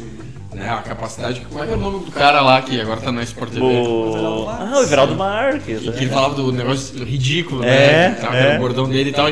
E ele tinha uma capacidade de saber, cara, que o cara que tá assistindo o Super Bowl provavelmente não assistiu os outros jogos da temporada, não tem contexto, não sabe as regras, mas deixar o jogo legal pra aquele cara era a forma deles fechar o, Expande o grande público. Gente, ó, né? quem é viciado vai assistir. Independente, eu, com todo respeito, eu quando eu assisto, eu boto a narração americana. Ah, eu gosto também. Porque a narração americana, ela é um espetáculo à parte também. Agora, o Tem brasileiro te- é. Pra quem Quem, quem gosta, tá por eu- dentro, né? O beisebol eu teria que assistir com a, com a brasileira. Mas o futebol americano e o tem basquete. inglês, cara, então, e, e não tem gíria, né, na- nas transmissões, né? As gírias são tem de jogadas é, e coisas. tem os Eu- termos específicos do esporte. é. Quando eu assisto, eu gosto de botar na transmissão americana porque ela vem carregada de informações. O brasileiro é muito arreganhado, assim, né? É. Muito, sabe? E- e é um Mas não tem problema, eu acho legal é, é. pra, porque você precisa traduzir algo, né? eh, E, e- contextualizar na cultura que tu tá inserindo isso aí. Isso é muito bacana. Mas é um esporte americano e eu gosto de ouvir o jeito que eles falam. Então É. eu assisto. ah, eu já assisti jogo de quase seis horas de beisebol. cara. Caraca, velho. Jogo de, é... de, de playoffs, assim, né? Então, é, o cara tem que gostar muito, né? Claro, por isso que tem lá é, a- a- tem uma cultura, né? Das comidas de estádio, né? Os restaurantes do estádio, Cada né? O estádio cachorro tem a sua, quente, as é, coisas cada assim. estádio tem sua- o seu prato. É um evento assim, sabe? social, tu vai com a família Então, inteira. cara vai lá, o jogo fica. Às vezes o jogo fica meio parado, meio- ele sai, dá uma volta. E isso é que é legal, né? O normal de um jogo de beisebol é três horas aí, né, cara? O NFL também, né? Se for ver, né? São 45 Então- minutos de bola rolando, mas é 3 Não é horas. só o jogo, o, o espetáculo não é só o jogo, né? Aí tu falou tudo, Gregório. Lance é, é tu entender. Quando tu começa a entender por que, que o cara fez isso e tá fazendo aquilo e tal. E uma das coisas mais legais que aconteceram na, na, na- na última temporada, na penúltima temporada, o Tony Romo, que era quarterback do- do- dos Cowboys, ele se aposentou É e ele verdade. foi comentar. E é por isso que é ele é legal. genial. Por isso que é legal de ouvir o áudio original. Cara, Esse ele tava cara- comentando, daí ele dizia assim, ó, o que vai acontecer é o seguinte, ó, eles fizeram a formação tal, pistol, não sei o quê, e aí ele vai arremessar pro wide receiver, tal cara que vai correr E o outro vai tal bloquear. que ele vai fazer não sei o quê. E o cara fazia. Claro, né, meu? Ele tinha leitura de jogo lê real. O, jogo, o quarterback tem que ler o jogo, né? O que ele vai fazer quando ele olha a defesa se postando e tal. Então, cara, era muito legal, porque parecia que tu tava dentro de campo. Então, Entender por que, que esse cara é muito foda, né? Sim, A por que que- capacidade é. dele entender a o que, que faz ele ser tão espetacular, né? E. Ah, é muito legal. Não, O o quarterback tem é. muito disso, né? Que é um- é, apesar do trabalho físico que ele tem, é o trabalho cerebral, o né? intelectual dele é, É, é, é o gerente do time, Mas né? se tu for parar pra ver todo jogador de, de futebol americano e beisebol também, eles têm que ter um, um- um intelecto bem aguçado. Porque são muitas variáveis que tu precisa dominar em, cara, em questão de segundos, né?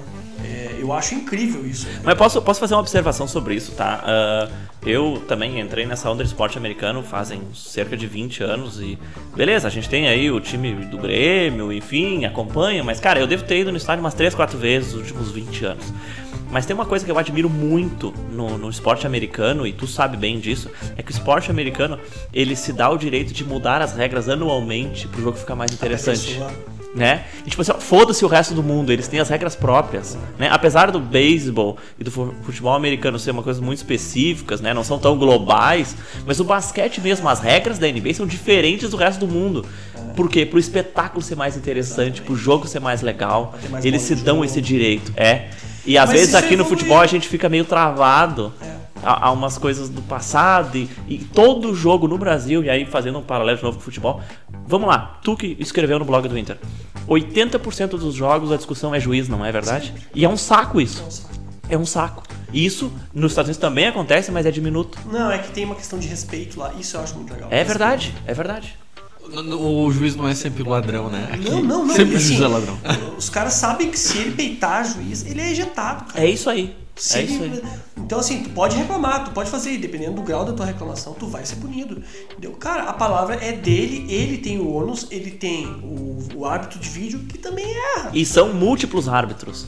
E aí, é, e, e- e, assim, o VAR foi muito inspirado, né, no, no- no futebol americano, né, que é esse vídeo, uh, o hábito de vídeo do futebol nosso, né.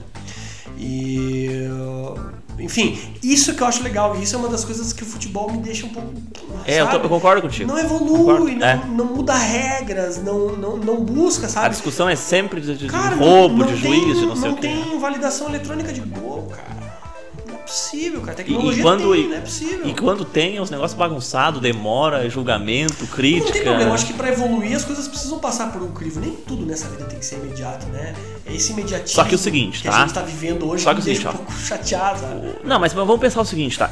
Be- Beleza, tudo bem. Eu entendi a tua crítica. Só que, cara, a gente consegue pegar os exemplos dos outros. Tipo assim, cara, o árbitro de vídeo na NFL e NBA existe há mais de 10 anos. E eles já aprenderam muito com isso. Por que, que não se observa o que foi aprendido? É, né? Estão se cometendo os mesmos erros que se cometia lá 10 anos atrás. Tipo assim, já aconteceu isso.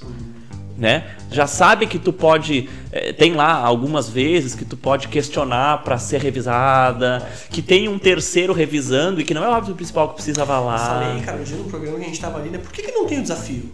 O desafio, Futebol, exatamente. É. challenge, desafio. No, no- no futebol americano, o cara joga a bandeira, joga o boné. É, É assim, ó, se tu errar o desafio, tu perde uma substituição. No futebol é, americano, tu perde um é tempo. verdade, é verdade. No é verdade, beisebol, tu perde um tempo também. Então, sabe? Por que não, por que não pode ter no futebol? Ah, então agora tem, o- tem um assunto interessante aí que o Matheus vai poder, acho que, elaborar bem. Porque a gente tá falando de juiz e tal, e, e agora com os escândalos que tá tendo na CBF. Cara, eu não tô acompanhando muito isso. Como cara. é que- sorte a tua. Tô acompanhando. É, mas é interessante, eu acho, a gente debater isso. Pegar, eu acho que o modelo americano de gestão, e até não só dos esportes americanos, mas europeus, por exemplo, a gente tem uma estrutura muito política, né? De federação e os caras lá que às vezes não tem nada a ver com o torcedor ou o esporte, mas que estão lá, político, né? são políticos. Exatamente. político. É, infelizmente a, a política ela é necessária, né? Mas ela, é- ela é a gente, eu acho que a gente tem muito que evoluir. A gente está engatinhando em termos políticos. E aí a gente fala em todas as esferas, né? É, eu acompanhei meio de leve, assim. Eu juro que eu não me aprofundei, Gregório, nisso, mas é, é, tudo é um reflexo da nossa sociedade, né? Da maneira certeza. como a gente. E o é, esporte nacional Cara, reflete. é reflexo nosso, né? Como ele é gerido, como ele é ah, ah, tocado pelas federações, por tudo. É uma coisa assim. é, não, não existe uma preocupação com o fim, né? Que é o esporte, o espetáculo que ele vai causar. Existe uma outra preocupação por fora, quanto vai. Tem muita coisa oculta que a gente não políticos e sabe, grana. Né? Entende? Eu não vou dizer que todos os outros esportes têm também, sabe? Só que quando o espetáculo é muito bacana, tu não fica preso nisso aí, entendeu? Sim. É, eu não vou dizer que uh, o ser humano ele, ele, ele se corrompe, ele é corrompível, né, cara? O Thomas Hobbes que dizia que o homem é o lobo do homem, né? O homem é o lobo do homem, cara. É, O convívio social acaba trazendo esse tipo de, de- de situação. E nessas coisas onde envolve poder, é, o poder que é o pior, né? Poder, influência, esse tipo de coisa. Os caras olham para esses cargos e essas coisas é, com uma finalidade que não é assim, não, eu vou ali vou fazer o meu melhor, né? Não, eu vou ali vou fazer o melhor para mim. Vou gerar alguma coisa bacana lá. Não tem esse pensamento coletivo e é isso que eu acho, é, no geral, a política em geral, em qualquer esfera, né? As pessoas elas deveriam uh, olhar diferente, né? Não, eu vou, eu vou ali para dar uma contribuição, quatro anos da minha vida, para fazer uma coisa muito legal e, e criar uma diferença pro todo, não para mim. Sim, sim. Por isso que eu nunca quis me envolver em, em política, porque eu, o pessoal, ah, vou mudar, eu vou lá porque eu vou ajudar a mudar, cara, a chance é Mas, Matheus, dá. ah, entende- entendendo isso, essa seria uma das razões pelas quais tu gosta de, de se isolar, de natureza, desse tipo de coisa. Cara, Conta pra nós um pouquinho aí. Sempre gostei de natureza, é uma coisa que é, faz parte da minha vida desde que eu me lembro, assim.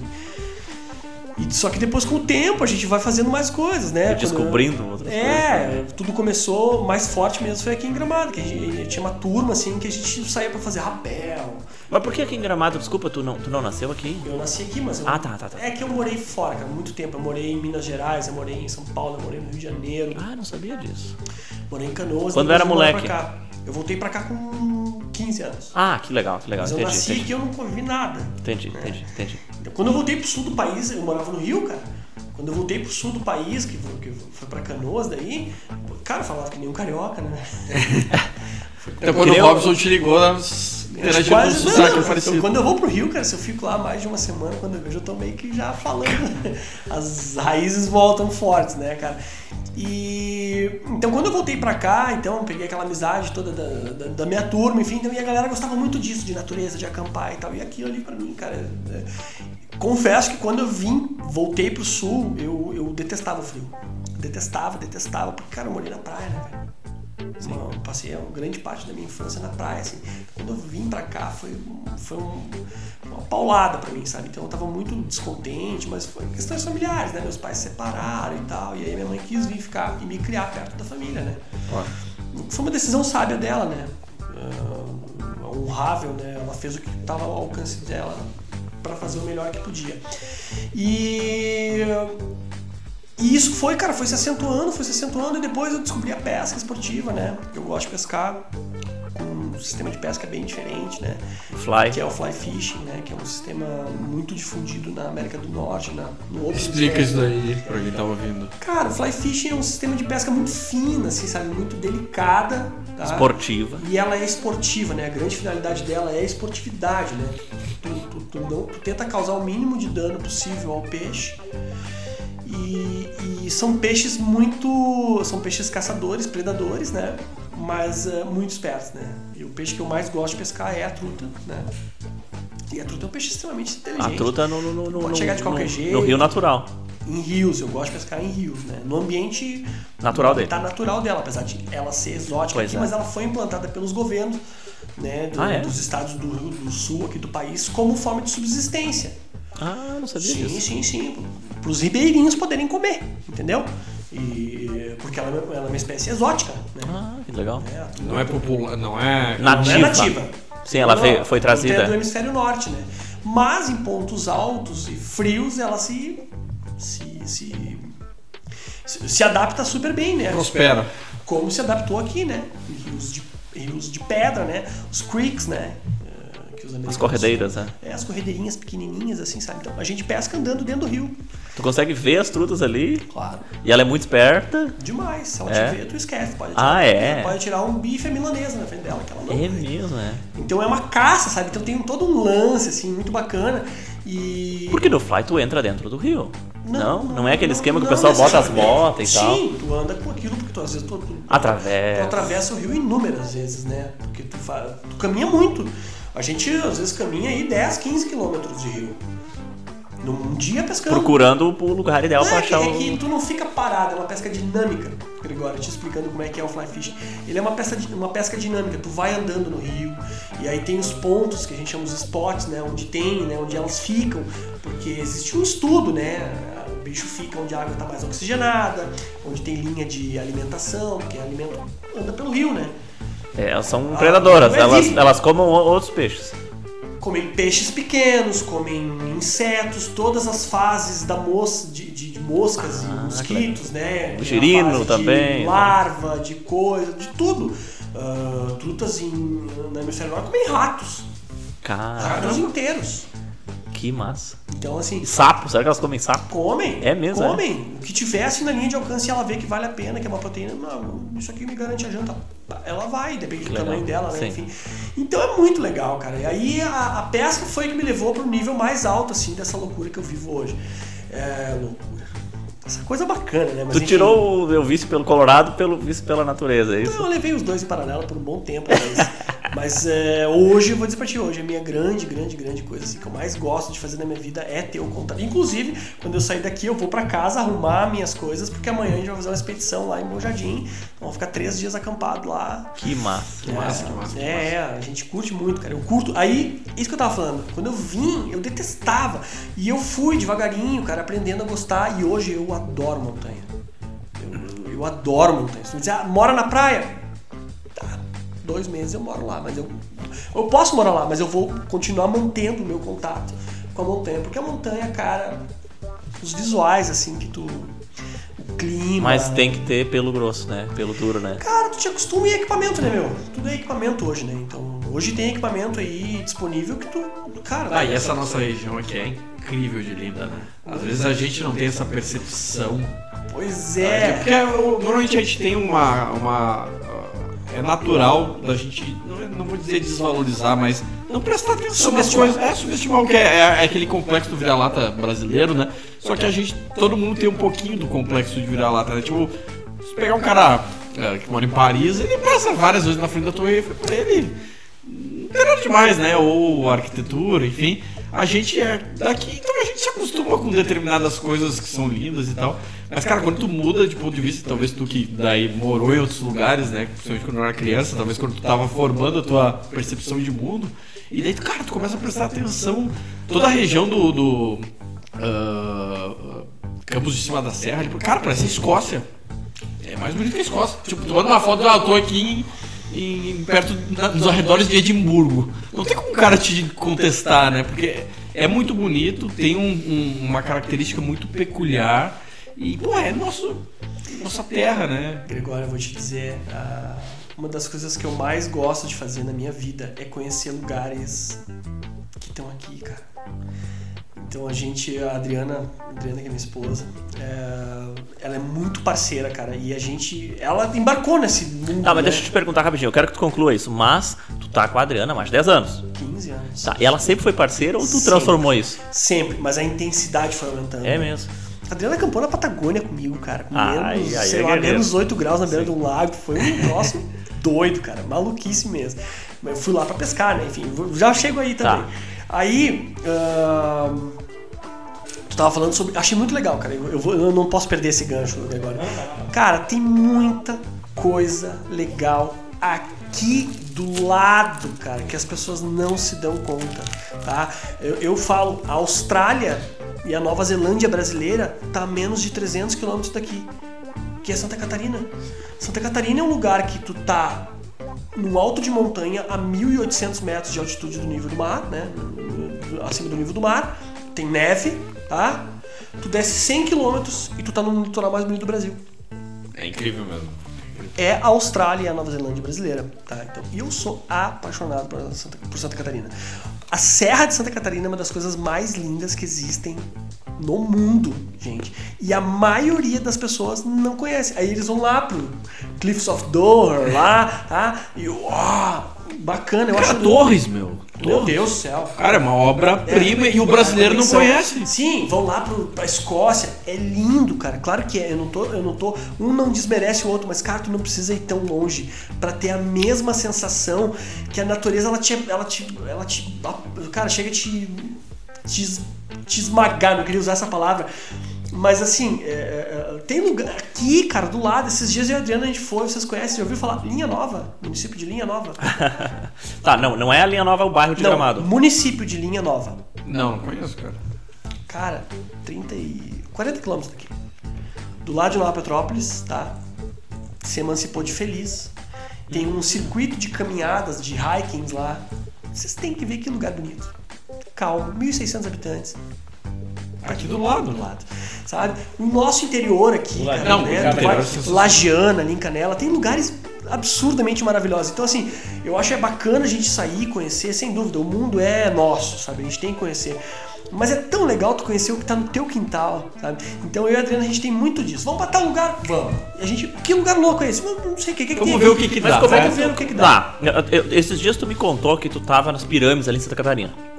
Outro lugar que, gente, quem conhece, Não Tá. tem explicação aquilo lá. Aquela formação rochosa ali. Não, tipo assim, ó, o, o, Matheus falando isso, eu não tenho nem ideia. Mas eu quero te perguntar o seguinte: como é que tu descobre essas coisas? É porque tu tá nesse meio há muitos anos? Ou tu chega num lugar lá, num, num site específico, ou Não, conhece é que- alguém e tal lugar? É que quando a gente começou a andar lá, tu começa a ver as coisas que tem lá, né? E, cara, meu, meu grande, grande, grande brother aí, hoje eu acho que é o meu melhor amigo, assim, que eu tenho, que é o. Inclusive a gente vai amanhã junto fazer essa. essa essa indiada aí, né? Rafa.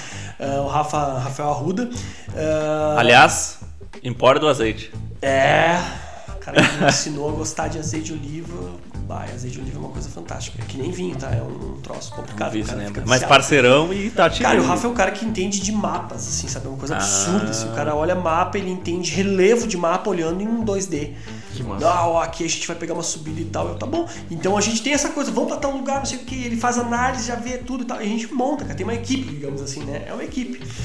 E a gente vai, cara. Então tem muito lugar legal que a gente descobre, vê, se informa, pesquisa, vai atrás e vai descobrindo, né? Então, essas coisas, cara, são muito legais. E estão aqui do lado, cara. Tu não precisa fazer uma viagem intercontinental, pegar, sei lá, 14 horas de avião. Faça, é importante fazer. Mas eu digo pra todo mundo, cara, conheça o teu arredor. Porque tem muita coisa bonita aqui, cara, no entorno da gente. Cara, desce aqui pela Lajana, vai nas Pedras Brancas, tu olha aquilo ali Ah, incrível. inacreditável. Vai lá embaixo no, no Pedancino, tudo aqui do lado, sabe? Tem, tem uma cascata em Canela, por exemplo, foi eleita a cascata mais bonita do Rio Grande Cara, eu do e a Adriana a gente fez esse trekking, esse hiking. Tu vai todo por dentro dela, é Do- do cascata do, Ga- subindo o é, rio, né? cascata do Gavião Falhado. Lugar incrível, tipo, cinematográfico. Nossa. A gente fez agora a trilha, é, coisa que tu vai pesquisando também, né? Eu e a Adriana a gente fez a trilha do Soldado Sebold, que tem lá em Alfredo Wagner. Eu já ouvi falar disso aí.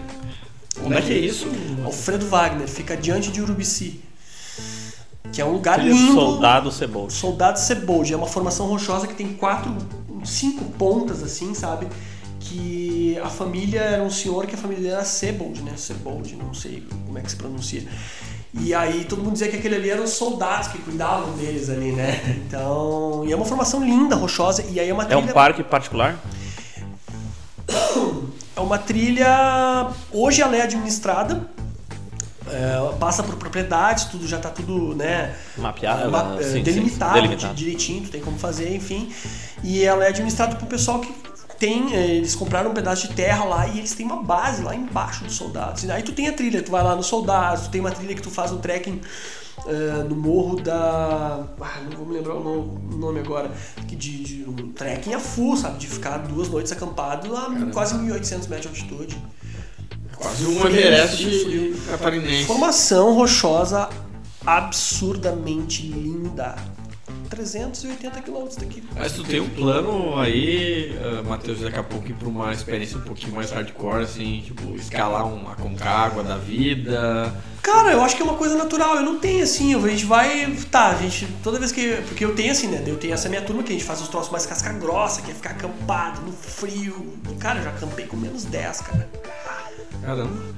Da Patagônia. Foi punk, cara. Mas foi a experiência mais espetacular da minha vida, né? Então a gente tem essa coisa de ir pra Patagônia. Mais do que conhecer o Fernandão? Sim, sim, sim, sim. É mesmo. É porque é muito Cada pessoal no seu- também. é, Entendi. cada não, eu só seu- falo pra sacanear. É, não, mas cada uma no. no, no, no- Mas menos prateleirinha. 10 graus, tu passou frio? Cara, tive que usar o cobertor de emergência. O de alumínio aquele? Ele tive que usar. Que massa. Tive que bom, mas tu tinha ele pra isso também, né? É, mas eu. Saco Ah, de dormir, barraca. Saca de dormir, barraca, E ainda roupa cobertor. térmica, calça, jaqueta. Dormindo de roupa e tudo, é. luva, meia térmica e tive que usar o troço. Porque era uma ventania, assim, sabe? Aí o vento deixa as coisas mais. Claro. Sensação E a gente térmica tava- aí de. Então tava menos 10. sensação É, a térmica. sensação, não, acho que com sensação devia estar dando uns menos 10 ali, uns de menos 11. Ah, assim. mas é tenso demais. Cara, tenso. E a gente tava embaixo da cordilheira, né, cara? Andando a pé 12 quilômetros, a gente tava no Chile, por dentro do rio. Foi a experiência mais louca da minha vida e foi a mais legal, assim. Então eu faço uma com meus amigos e uma com a mulher. Uma com meus amigos e uma com a minha Uma mulher. um pouquinho mais light É, e depois. a é uma coisa mais light, porque não dá pra. Né, Não, as mulheres tem que, é, tem que, é, a tem que assim, entender. ela, ela, ela é muito parceira, mas ela tem uma resistência mais baixa. A mulher geralmente tem uma resistência mais baixa pra frio. Não, não, né? é que os malucos são os caras, não É, adianta. não Os loucos são os caras, não adianta. Não E adianta. se pegar, voltar aí e bota 10, 15 mil anos, né? Por uma questão de sobrevivência, né? O homem ele tinha a responsabilidade de caçar, sair pra fazer esse tipo de coisa, né? Sociedades que era a mulher que caçava, velho. É, homem mas. ficava. Tipo, ó, tipo os leões. Não, o homem é doido por natureza, cara. É, é isso, é o homem, eles homem vivem é menos, doido. vive menos porque é doido, por é isso? natureza, sabe? Então, assim, mas, mas eu conheço mulher que faz. Ah, com certeza. A Aline, que esteve aqui né, É antes de mim, é uma menina que faz aventura no, no, As caminhadas do lá mesmo de. padrão é, que eu. é. Ela vai nessas loucuras, acampa. Então, ah, cara, esse contato com a natureza, pra mim, ele é necessário. Eu preciso. E o que que tu sente, Matheus, quando tu tá nessa relação mais próxima com a natureza? Quais são os teus sentimentos, assim? Eu realmente entendo o sentido de estar. de ter direito a, a- a ter pegado esse ticket pra essa viagem que eu tô. A vida. aqui. Eu já tive episódios, uma vez na Patagônia, na primeira vez que eu fui pra Patagônia, que eu fui com a Adriana. A gente foi de carro. Daqui até lá. Daqui até lá.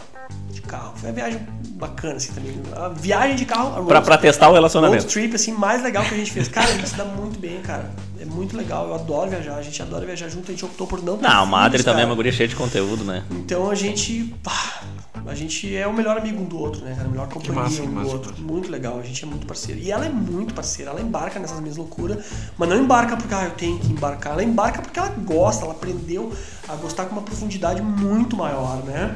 E. Cara, a primeira vez que eu fui pra Patagônia, então, quando eu cheguei lá, cara, nossa, eu parecia uma criança, assim, sabe? Porque era um sonho de vida pescar trutas na Patagônia. A Patagônia é um santuário do mundo. Tem um rio lá que é o Rio Mageu, que é o santuário mundial. Todo mundo assim, ah, eu pesquei no Mageu. Cara, quando eu vi, eu tava lá, pescando nesse rio, sabe? Então, meu Deus, cara, foi uma sensação muito legal. Mas teve uma em especial que foi no, no, no Arroio Malauco, lá em Junín de Los Andes que eu fui sozinho. Né? Porque a Adriana tinha machucado o pé, ela recém tinha. ah, tava se recuperando de uma, de uma, de uma fissura, uma quase fratura no pé. Então eu não queria botar ela muito nas, nas, nas roubadas de caminhar muito em rio, porque é muito. É, É, e é perigoso, né? terreno irregular e tal. E aí, que nem pra ela que tava se recuperando. Então ela foi em duas ou três e o resto eu fui sozinho, cara, sozinho. E nesse lugar que eu fui, cara, eu cheguei lá, né? Daí é uma propriedade, falei com o senhorzinho, paguei a taxa de entrada lá no lugar e entrei no rio e fui, cara. E daqui a pouco eu percebi que eu tava completamente sozinho, num lugar ah, completamente ah, ah, desabitado, né? E uma natureza maluca, assim, absurdamente linda, assim, sabe? Uma nada de cervo passando. Cara, um troço assim, cara. E eu comecei a olhar aquilo, comecei a olhar aquilo, assim, começou eu, Cara, eu, eu, eu, eu chorei. E eu tenho isso muito forte, assim, quando, quando, é uma, quando, é, quando é uma coisa muito bonita, assim, sabe? Quando é uma, uma, uma ligação muito profunda, me dá vontade de chorar, cara. Me dá vontade de chorar, de... Cara, é muito Um lindo. sentimento muito Como é verdadeiro. legal então. estar aqui, cara. Como é bacana poder pertencer a isso aqui e poder fazer de alguma forma, contribuir para que isso aqui se preserve, sabe? É, poder usufruir desse destino sem, sem agredir ele, né? Não deixar resíduo, é, cuidar, né? E, cara, meu Deus, cara, esse aqui é o maior parque de diversões que a gente podia imaginar na vida, né? Com certeza. E a gente, a gente, às vezes tenta, né? ah, agora a gente tá numa fase da humanidade, né? De ah, buscar vida em outros planetas, tentar achar respostas para tantas perguntas, mas. Cara, imagina tu chegando como um extraterrestre num planeta tão incrível como o nosso. Cara, que cada, cada centímetro quadrado tem tanta vida, tem bactérias, tem. É muito legal porque é o seguinte, eu não, eu, eu, eu- é que, assim, cidade eu gosto, né? A gente, a gente precisa conviver em cidade para produzir, para produzir e tal. Depois chega um período da vida que tu pode te, te, te afastar, enfim, né? É muito legal o que o homem faz, né? Em prol, né? Do desenvolvimento. Cooperar, né? Exato, mas assim, esses, é, o que me atrai de verdade né, na história toda são os espaços inabitados. É isso eu gosto muito daí. Por isso tu brincou, né, Felipe? Ah, é, porque tu, tu quer sair e sumir por causa disso. Realmente, cara, eu gosto de vez em quando eu gosto de sumir, desligar, que o celular não pegue mesmo, sabe? Que eu só uso o celular pra tirar fotos, fazer vídeos mesmo, sabe? E, e deu. Então, respondendo assim essa, essa esse questionamento sobre a natureza, cara, é onde realmente eu, né? E eu recomendo, às vezes quem não, não tem assim, É que nunca tem um teve uma detalhe. ligação, É. vai, cara, e tenta se conectar com a É que tem um detalhe interessante nisso, Matheus, que assim, ó, é, é inegável que isso é, que isso é incrível, tá? E, e a maior prova que isso é incrível é que tu sabe o quanto se desenvolveu nos últimos anos o, a mountain bike aqui em Gramado. Muito. Por quê? Porque as pessoas elas querem pegar essa bike e ir pra zona rural, conhecer a zona rural, circular e tal. Isso de uma forma muito pontual. É um pedal de às vezes uma, duas horas que tu conhece uma região que tu não conhece, umas paisagens bonitas e tudo mais. Mas o detalhe é o seguinte: tu tá há tanto tempo nisso que tu já sabe as experiências extremas e os lugares incríveis, e tu sabe os caminhos para chegar lá, e tu sabe com quem falar, e tu já tem parceiros que te ajudam. Esses caminhos a maioria das pessoas não tem. Mas esse Dica de desejo, podcast pro Matheus aí. fazer esse podcast. desejo ele é muito mais comum do que a gente acha. Cara, pergunta quem não curte um negócio desse. Cara, e a prova disso, além disso, é a. a- né? E aí a gente entra num, num- num micro pontinho comercial, mas é essas pousadas de, de Cambará. De, de, de- de- ali do, de Praia uma Grande, hospedagem. aquelas regiões ali. Cara, aquilo ali tá lotado o tempo inteiro de áreas altas pra caralho, um valor inacreditável que as pessoas pagam pra ter esse contato. É, eu vou te dizer, isso eu tenho um pouco de preocupação, tá? Claro, aliado a um puta de um conforto. É, Mas tem- elas querem ter esse tá, contato. agora tá hype, né? Montanha é uma coisa hype, assim, né? É, Antes tu era hipster nisso, agora tu já tá na. Tá na já de é ganhar dinheiro com isso. É, Matheus. É, e assim, ó, eu, eu, eu, eu acho muito bacana, assim, democratizar experiências, né? Mas eu espero que as pessoas que estejam desfrutando disso nesse contexto, né? Cara, ninguém é mais do que ninguém, velho. Cada um tem a sua experiência e vive ela do jeito que quiser viver. Isso é democracia, né? Isso é coisa. Desde que tu cumpra as regras, né? Que tu, que tu respeite, né? O lugar onde tu estiver, né? Mas eu tenho um pouco de receio, eh, e aí a gente tava falando antes de, de iniciar, né? Essa coisa de eh, quando uma coisa fica ah, Vira modinha. Seria... não, não, não. Quando ela, quando ela fica. ah, pode se esgotar um modelo. Isso me deixa um pouco preocupado. E os lugares onde eu gosto de ir, eu tô percebendo que tá tendo um aumento muito grande e, e um- e uma- uma possível ali na frente esgotamento dessa, dessa, desse refúgio, né? As pessoas estão indo em massa para isso ali. Então é uma coisa que não tem, a gente não tem o que fazer, né? O mundo tá muito grande, nós estamos aí hoje, sei lá, tá bater, deve estar batendo em 8 bilhões de pessoas habitando isso aqui, né? Então é natural que vai ter cada vez mais pessoas fazendo as experiências que tu gosta de fazer. né? Eu gosto de ir no extremo. É, é legal porque geralmente quando eu tô nos lugares eu tô sozinho. Isso eu acho muito legal. Mas a gente fez, por exemplo, essa das pirâmides, foi muito engraçado, porque a gente foi assim, uma trilha. Cara, foi um trekking pesado, cara, mochila pesada, complicado. A gente chegou lá, cara, aí tem uma trilha rápida pra chegar lá, né? Só que a gente não queria fazer essa trilha. Cara, tinha umas 50 pessoas lá, deu. Pô, a gente se matou pra chegar aqui, cara. E tá lotado o lugar, não é possível, velho, né? E o pessoal foi muito mais fácil do que nós, tem uma, tem uma mesa vista, mas eles não têm a experiência Mas que eles não, puderam tiveram. tiver- eles não puderam ter a experiência que a gente teve, né? Por alguns motivos. Mas assim, é, acho bacana comercializar, democratizar tudo, mas eu espero que junto com isso venha uma consciência de levar o próprio lixo, né? Recolher o seu lixo, não, não criar ah, impacto, porque quando tu estressa um ambiente, tu gera impacto nele, né? A gente, a gente fez uma trilha que a gente estava assim, na expectativa de encontrar animais. É muito legal porque quando tu anda nesse tipo de lugar, a expectativa é ter um encontro fantástico, né? De natureza, né? E pumas, e esse tipo de coisa, assim, sabe? Eu já avistei um puma na minha vida, né, em São José dos Ausentes. Foi uma experiência De que noite? eu não tava... De dia. Foi uma experiência que eu não Mas tava... ele passando o sol. Eu vi ele longe, passando. Ele recém tinha atacado uma, uma ovelha. E eu não. Só que na época eu não tinha o conhecimento que eu tenho hoje, sabe? Senão eu teria aproveitado muito mais, porque depois eu fui saber como é difícil avistar um animal desses, né? É, Só que vai ficar cada vez mais difícil, né? Ou menos também, porque ele vai começar a chegar perto no meio da nossa, urbano, né? é. Eu espero que isso não aconteça.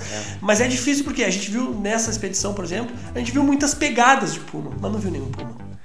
Por quê? Porque é muita gente andando ali, sabe? Ah, é um animal totalmente arisco também. Ele vai, ele vai fugir até. Enquanto ele conseguir, ele vai fugir. É, então assim, eu acho bacana, cara. Desfrute a natureza, cuide da natureza, vá, né? Mas cuida dela, né? Ah, Lembra que tu tá num ambiente que tu é o visitante, né? Tu não é dono, a gente tem como ser humano uma, é o um sentimento de. É, Ai meu Deus, tem cobra, ai por favor, tem área. Cara, Cara, é a terra O delas. visitante é tu, velho. Ai, um puma. Né? Todo mundo pergunta, ah, tu não tem medo de puma? Eu não tenho medo de puma. Mas já sofreu alguma situação ali que, que foi complicada, de algum acidente com algum animal? Nunca nada, Ah. nunca nada. A gente tem muita sorte, a gente se cuida. E o tempo vai te trazendo experiência, né? Tu vai fazendo. ah, tu vai fazendo barulho, tu vai ah, marcando o território, digamos assim. E é bem isso que vocês estão imaginando mesmo. Dá uma mijadinha aqui, uma coisinha ali, sabe? Tu vai marcando o território, porque daí o que acontece? O bicho, ele sabe que tem alguém ali e ele, né, não vai assim te, te, te... Até porque a natureza dos bichos não é atacar sem motivo. Ele vai te atacar por um motivo. Se tu não der motivo pra ele te atacar, não, vai ser atacado. Cara, uma coisa que eu acho incrível, meu, é. A gente tava falando antes do, do- da questão da mulher no passado e tal, mas é meio que voltar aos nossos ancestrais, né? Tudo isso tá no nosso chip aqui, no nosso Tá. DNA. A gente viveu milênios e milênios tendo que fazer isso, marcar território, fazer o fogo pro animal não vir, caçar. Então tá tudo ali. A gente passou geração após geração. Nos últimos, bota aí, centenas de anos, a gente daqui a pouco deu uma, uma calibrada um pouco na nossa estrutura social, né? Ah, e ficou muito mais complexa, naturalmente, Não, né? o vivo virou 100% humano, né? Exatamente isso aqui. Cara, tá tudo ali, meu. A gente já teve que passar por muito disso, então é, é como se tu estivesse voltando no tempo, né?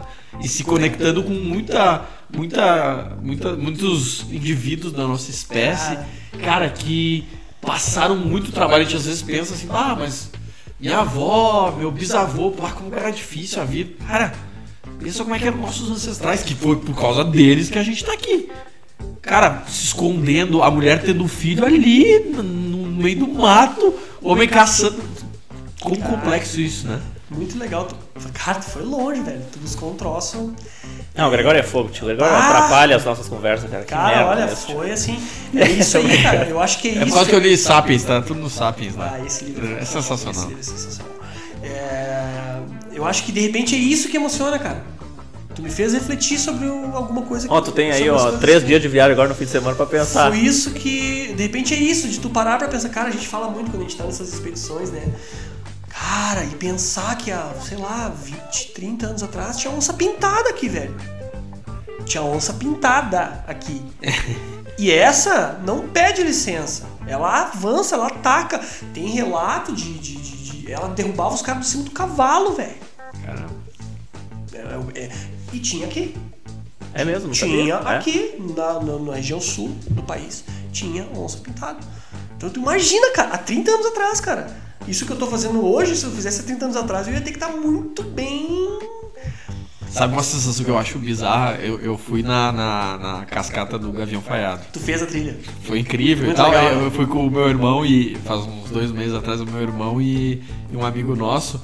Cara, a gente nem sabia onde é que tava indo, a gente não é dessa. Onde é isso? dessa- é ali em Canela, tu desce lá atrás do Alpen Park. É perto desce- do, da, da, da, da, da estação lá da. Canastra. Da, do, da- do canastra, da Tá, zona do canastra. tá, tá. E cara, assim, ó, é, é lindo, né? Quem, quem tiver a oportunidade que é daqui de ir é sensacional. Não é uma trilha tão fácil, né? Tem que subir o rio, tem toda Não, uma. mas é bem de boa. É, Bem de boa. pro, pro Matheus, assim, isso daí Não, vai não, não, ela é bem. Mas eu concordo Só não vá no domingo, já digo, já digo, não Muita vá no gente. domingo. Muita gente. Chega gente de ônibus, né? Isso é. é Ah, daí detona. A gente teve a sorte de ir lá e só tinha mais duas pessoas, então tipo, teve uma sensação muito legal. E cara, sabe uma coisa que me veio na cabeça quando eu, eu tava andando ali?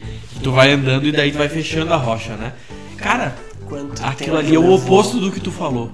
Daí, cara, há um milhão de anos atrás aquilo tava assim.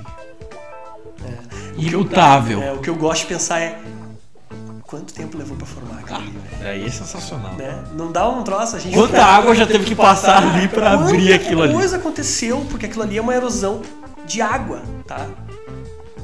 Quanta água por quanto tempo passou? A gente fez a- nessa do Soldado Sebold tem a trilha do Rio Lajeado, que é igual o Gavião Falhado, essa, só que é maior, é mais comprida.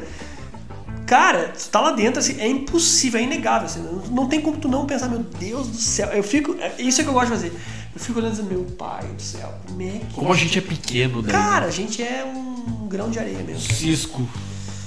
Polvo de estrejas. E tu vê que é, é, é, essas, essas, essas, esses pensamentos aí né, que, que- a gente tem nessas situações são aprendizados que a gente teve na época de escola, em geografia e erosão, e a gente não dava bola.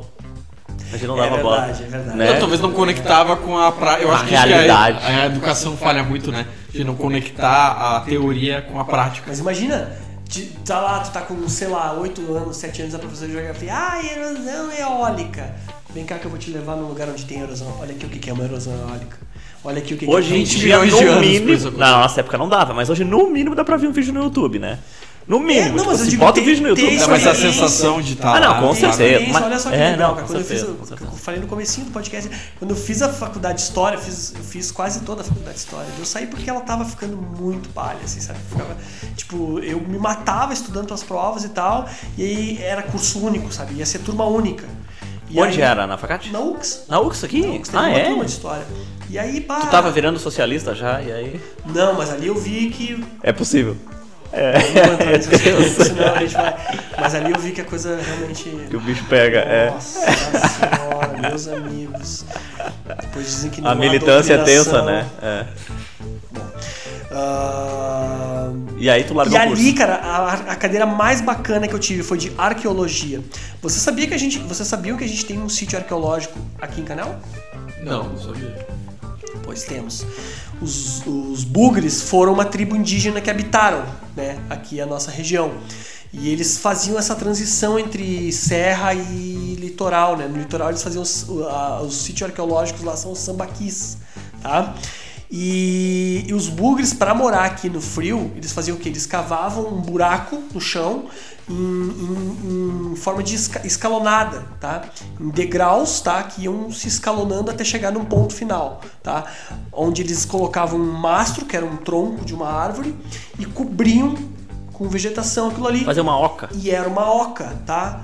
E tem buracos de bugres ali na Estrada do Caracol.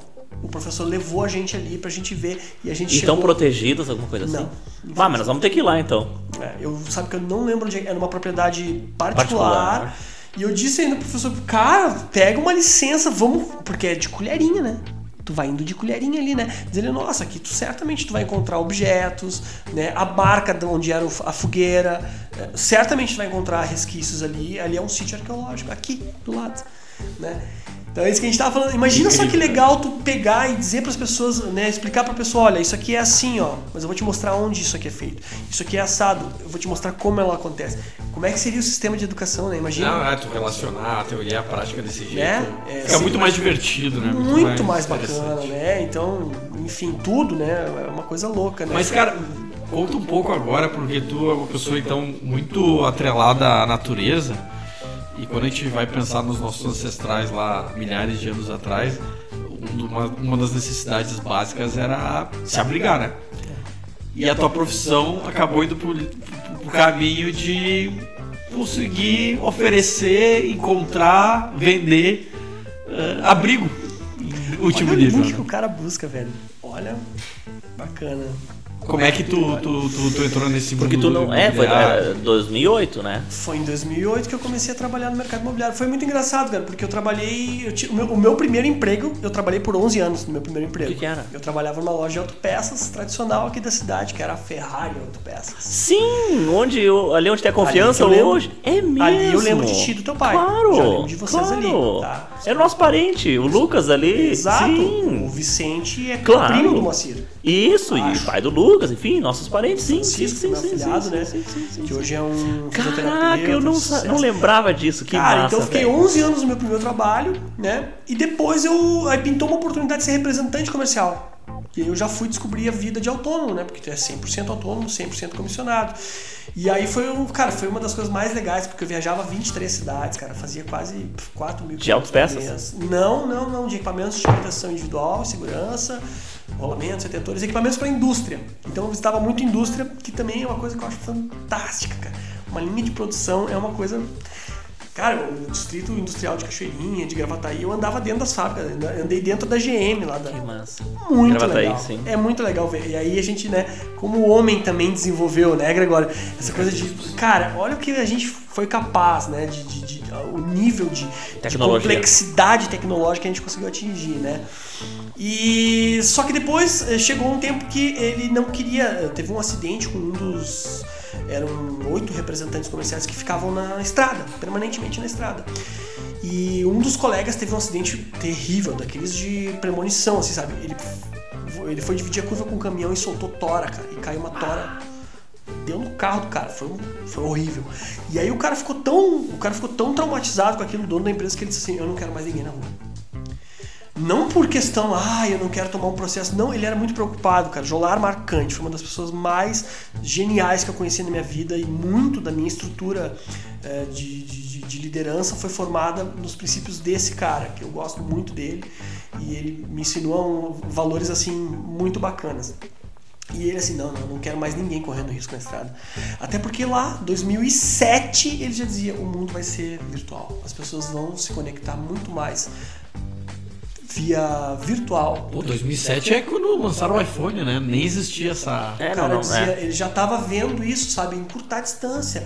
Eu não preciso ir até lá. Eu posso fazer um, um, um contato. Na época era mandar um e-mail. É. é, mas ele já estava vendo assim, o, o que? Criar uma célula de atendimento para suprir, né? Tá dentro dos. Não necessariamente estar tá lá fisicamente para vender. Eu pra... achei muito legal isso, apesar de eu hoje, né? Eu vou só pular um pouquinho para frente, mas eu já volto para buscar. Eu gosto muito dessa coisa do né? Pessoal, pessoal sim. Sim. O, a minha, o meu setor hoje é um dos que mais se moderniza, assim, é, muito, sabe? Tudo é digital hoje e tal, mas eu não abro mão do contato físico visual com meus clientes. Eu não abro mão. Por isso que eu digo, a minha imobiliária é uma imobiliária artesanal. a minha imobiliária ela é artesanal. Eu, eu faço questão do contato com meus clientes. Mas vamos lá. Aí, com essa história do acidente, ele, olha, eu não quero mais ninguém na rua. Daí ele queria me colocar em Porto Alegre. Cara, pra eu morar em Porto... Eu já tava morando, assim, meio enjambrado um ano em Porto Alegre, porque eu tinha área lá. É, o Distrito Industrial de Cachoeirinha, de Gravataí e algumas empresas ali em Porto Alegre que eu ganhei de área, porque eu pedia, me dá área, me dá área, porque eu quero vender, quero ganhar mais. E aí eu não topei trabalhar de fixo. De telemarketing, né, cara? Ah, cara, eu não, eu não, cara, tu vai pegar um passarinho e vai cortar as duas asas dele e vai botar uma corrente no pescoço dele. Não é isso que eu quero e, e aí ele, Matheus, eu, eu tomei a decisão. Eu lamento se tu não vai querer ficar mas eu não vou voltar atrás nessa decisão. Eu disse, cara, então, Senhor, eu quero te agradecer por tudo que tu fez, cara, por todo o aprendizado que eu tive contigo, mas eu vou seguir minha vida. E aí eu tive um período rápido que eu tinha, eu trabalhei, eu voltei a trabalhar em autopeças por um período muito breve e logo depois eu tive uma empresa de informática, vê se pode, né, cara, loucura. Eu tava vindo a telefonia IP com tudo, né? O pessoal falava VoIP, né? Ah, o VoIP, o VoIP, não sei se tu vai, sim, tu sim, lembra sim. disso? Tu já tava em contato, né? Mas eu trabalhava com uma empresa que oferecia TOIP, não VoIP, né? Que era telefone over IP, né? Que era um sistema mais complexo, muito melhor, enfim. Então eu tive um ano nessa empresa e logo depois. Aqui na região. Como é que era o nome? Telfree. Cara, eu não lembro. Telfree. Existe até hoje, eu acho, a Telfree. Mas tu era um representante eu era um representante um na região. Tá. Eu era representante da região. Né? Telfree. Era um, tinha um franqueado e eu era representante desse franqueado aqui na região. Né? E foi muito legal, foi um ano assim, de muito aprendizado, na né? parte de internet eu aprendi muito, assim, sabe? Foi muito a, a parte de redes de, é, é uma, é Cara, uma das áreas mais fascinantes da computação. Deus, máscara, Entender como é que as coisas funcionam. gateway, papapá, IP, fixo, não sei o que. O cara é estudante de história. Loucura, cara. E aí foi muito parte legal. da história. Né? E aí, é, eu, é, por, por questões assim contratuais, a empresa mudou toda a sistemática de pagamento de comissão, de, de território e tudo, enfim. E aí não ficou mais vantajoso trabalhar naquilo ali. E aí nesse momento eu disse, cara, não sei. E aí uma pessoa, né, uh, que é a Denise, que ela, na época ela era gerente da imobiliária do. Aqui pode falar nomes, né? Porque não tem nada, era da casa da gente, que foi lá. Não, não é a Globo que não pode falar os. É, sim, a casa da gente até é, hoje tá aí. Sim. Claro, Robertinho, cara. Bah, outro que eu tenho uma dívida assim de gratidão. É, que eu sempre. Ali tu foi pra casa da gente. Aí essa pessoa, ah, tu tem perfil pra ser corretor de imóveis. Sério? Tá bom, então vamos ver. Bora. E eu fui, comecei, daí primeiro na agência que tinha uma agência em Canela, essa imobiliária, ah, né? Comecei lá com o André, que tem hoje até hoje a imobiliária dele. E aí comecei lá e tal, encontrei algumas dificuldades lá, e aí quando eu vim pra Gramado, virou a chave e aí eu pá, comecei, sabe, vender bastante, entender, aí entrei no mercado para valer, né? E cara, dali foi assim, eu me descobri, né? Porque eu gosto de pessoas, eu gosto de, de interagir, conversar, de interagir. E a profissão de corretor de imóveis, que é, agora eu vou buscar aí o, o gancho que tu deixou para mim, né? Realmente, é, o pessoal diz assim, eu sempre faço uma pergunta quando eu vou selecionar alguém para trabalhar na minha, equipe, né? Aí eu pergunto assim para pessoas, assim, o que que a gente vende? O que que a gente vende, Gregório? Um lar. né? É, uma pergunta capciosa. O que, que a gente É, vende? é. Ah, daí entra aquela história, vende sonho. Cara, vende todos falam isso. É, A essa gente história. vende sonho, tá? Não, É, quem é. vende sonho é a padaria, velho. E quem vende o lar, o imóvel, é o proprietário. Nós vendemos a informação e a credibilidade. Então, a minha equipe, eles, eles, eles já, quando a pessoa entra para trabalhar comigo, ela já entende que a gente trabalha com a informação de mercado. Esse é o nosso. Quanto negócio. mais conhecimento tu tiver, é isso que é o teu produto, né? Exatamente. A Perfeito. gente, a gente é pago para levar a melhor informação, para ligar os pontos. Pra tomar a decisão certa. Entendeu? Aquilo que a gente está fazendo, né, Felipe, com o nosso cliente em comum. Isso é aí. entender o que, ele, o que ele precisa com o que ele tem e, e fazer a conexão. E eu sempre digo, o corretor de imóveis, ele não tem lado, ele está no meio, ele estica uma mão e ele pega a mãozinha do comprador, ele estica a mão, a outra. Ele pega a mãozinha do vendedor e ele faz os dois da mão. Ele é a ponte que faz o negócio acontecer. Então é muito legal, cara. É uma energia muito boa. Eu não trabalharia com algo que não tivesse uma energia boa. Então, cara, é muito legal, é muito bacana. Tu vê assim a pessoa que está realizando, eh, um- um- às vezes, um planejamento de uma vida toda, assim, de ter algo, de ter a sua casa, ou de ter o seu refúgio de montanha, né? Ou mudar de qualidade de vida. Então, muito bacana, me identifiquei muito rápido, né? Eu levei o tempo de adaptação, porque a gente acha, ah, quem vende, vende qualquer coisa. Não é bem assim. O mercado imobiliário demanda uma, uma, uma, uma transmissão de segurança que ou tu nasce, eu sempre digo, o mundo é feito de camisas 10 e camisas 5, tá? Trazendo pro esporte, né? É uma Camisa- visão bem de Nietzsche essa daí, né? Dá pra- que- que tem gente foda e tem gente que não é foda. né? Muito é a bem. Perfeito. Tá? Tem nego que nasce que não suja o terno. Federer, por exemplo. Ele não sua pra jogar tênis. Né? O Nadal se desmancha pra jogar tênis, mas os dois jogam no mesmo nível. Então o mundo é assim, sabe? Então tem gente que tem um talento nato pra vender, mas a adaptação às vezes leva tempo. Eu sempre fui um camisa 5, tá? Eu tive que. É, na, tudo que eu quis na minha vida, cara, foi por muito esforço. E eu acredito muito, eu, eu acredito mais na pessoa que precisa do esforço para atingir do que a pessoa que precisa. só tem o talento. Porque ele, ele acha sempre que o talento vai resolver. Eu não tô fazendo uma crítica, eu só tô fazendo uma observação, né? E, e- em- e eu, em alguns pontos onde eu tive talento, eu sempre achei que o talento ia me salvar. Mas o que me salvou no final foi a determinação, foi a vontade, a obstinação. Então, ah, ah, isso foi acontecendo, cara. Fui né, com muita determinação, tal, fui trilhando ali o meu caminho, enfim. E aí foi muito engraçado. É, eu tive um desentendimento na- natural, né? Duas pessoas, às vezes, duas ideias diferentes. E eu acabei saindo da imobiliária que eu tava, que era a casa da gente. E aí, o cara, o que, que eu vou fazer? Daí, na época, eu disse, cara, trabalhar sozinho? Não sei, né?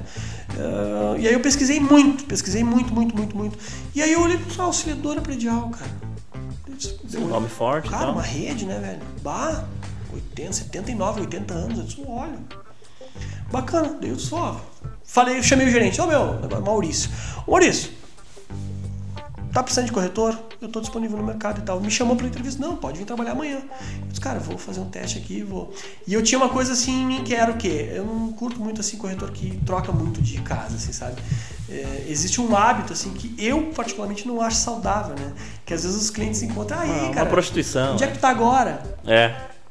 E eu não queria isso, sabe? Eu, por mim, não, não queria nem ter trocado, né? Mas o destino às vezes faz isso, né? Então comecei na, na auxiliadora de, de gramado, né? Em 2010, né? abril de 2010. E no dia 21 de dezembro de 2012, que era o dia que era, o mundo ia acabar, né? Vocês Ah, lembram, né? é verdade. É, o dia que o mundo ia acabar. O Luiz Américo, Luiz Américo Bertolucci Guimarães, que é uma pessoa que também que eu tenho uma, uma gratidão muito grande, porque, ele- sabe, a gente tem na vida pessoas que vão ali e se não abrem a porta, deixam ela deschaveada pra gente abrir, sabe? Isso é muito legal.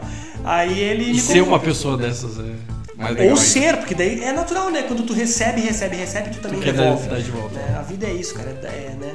é, é, é uma troca, né? E aí ele, ah, cara, tu não quer. Quer ser gerente? Eu disse, quero. Sim, ele, ele era o franqueado Ele aqui. era franqueado, né? Ainda é. Tá, mas eu nem te. Como é que vai ser? Quando... Não, não me importa, eu quero. disse. Tá, mas tu não quer nem saber. Não, não, não, eu, eu quero. Tá bom, então vamos lá. Daí eu disse, ah, eu coloquei algumas. Não, olha, eu, vou- eu- eu não vou participar da equipe, eu vou, ser, eu vou gerenciar uma equipe, eu não vou vender, eu vou formar time, não vou pegar corretores de outras imobiliárias, eu vou fazer a minha equipe, né? E assim foi, cara. Em 2013 a gente foi, o primeiro, o primeiro semestre assim, foi um processo muito duro, assim, sabe, de, de adaptação minha e das pessoas que foram chegando e tal. E depois foi dando certo, cara. Foi imobiliário, assim, que foi premiado, inclusive, pela franquia no segundo semestre, né? No imobiliário do interior, assim, que teve maior VGV. Foi muito legal, foi muito bacana, foi acontecendo. Em 2014, e aí eu tô desenrolando essa história porque hoje é um dia muito especial para mim né? No dia primeiro. Você tá participando do podcast. Não, e, é um, e eu é nunca assim. mais vou esquecer disso aqui, por duas coisas. Pela experiência que tá sendo muito legal conversar, principalmente contigo. O Felipe eu conheço há a muito tempo, conhece, eu já sabia claro, que ia claro, ser legal. Claro, mas eu não sabia, eu nunca tinha conversado contigo, Gregório. E a perspicácia que tu tem, cara, eu acho muito legal. Que eu isso, adoro cara, gente que... assim, cara, que busca os ganchos assim que Cara, tu faz uns links muito bacana, muito legal mesmo, obrigado, cara. Obrigado. Te conhecer aqui, Bom. assim, cara, muito bacana mesmo no dia 1 de julho de 2014 eu assumi o comando das franquias. Então hoje a minha empresa está fazendo 7 anos de vida. Que massa. Que massa, parabéns. Muito legal, cara, muito bacana. No mundo louco que a gente vive, tá vivendo, né? Tu conseguir fazer uma empresa durar 7 anos com um futuro pela frente, né? E a auxiliadora predial fez 90 anos hoje. Caramba, cara. Imagina o que, que é chegar a 90 anos. Vocês Sabe? tiveram alguma comemoração tudo, e tudo mais? Tudo virtual. Né? Por isso que o dia hoje ah, foi muito corrido. não tinha bolo. Achei que tu ia trazer bolo pra nós. Não, tá distanciamento social não dá, né, cara? Enfim. Até porque aqui tá cada um na sua casa, né? Fazendo tudo virtual. não, mas o distanciamento tá sendo respeitado, isso é muito legal. Olha só, e aí, cara, então em 2014 eu assumi, né, na época a loja de gramado e de canela também, né? E a gente tocou essa configuração, eu e mais duas sócias, né? A gente tocou essa configuração até a metade de 2017 que o mercado daí não foi legal, a gente não conseguiu uh, desenvolver bem. E a gente desfez o negócio da loja de Se gramado. Separou, é. E ficou com a loja de canela. Mas eu já enxergava em canela, já enxergava em canela que alguma coisa ia acontecer. E aconteceu, né? Foi muito bacana porque daí o que aconteceu? Eu fui para lá, depois eu comprei a parte das minhas sócias e fiquei sozinho, como estou hoje, né? Eu tenho a minha mulher, que ela é minha sócia, né? Uh, constituinte na empresa. Então foi muito bacana. Eu peguei, uh, eu estava no lugar certo e na hora certa quando o mercado começou a levantar, sabe? Então, cara, foi muito bacana essa transição que eu tive, né? De corretor, depois a gestão e hoje a franqueado, né? Eu nunca, eu não tinha isso desenhado no meu caderninho lá de eu quero ser astronauta, Planos. nada cara. Sim. Foi acontecendo e muito por isso, pelas pessoas que foram ou abrindo a porta para mim ou deixando a porta destrancada para eu poder chegar e abrir. Então, cara, o que eu procuro fazer hoje é isso, cara. É o meu, o meu principal propósito. Eu quer dizer, ah, o propósito da minha empresa é vender, é bater meta. Isso aí é propósito natural.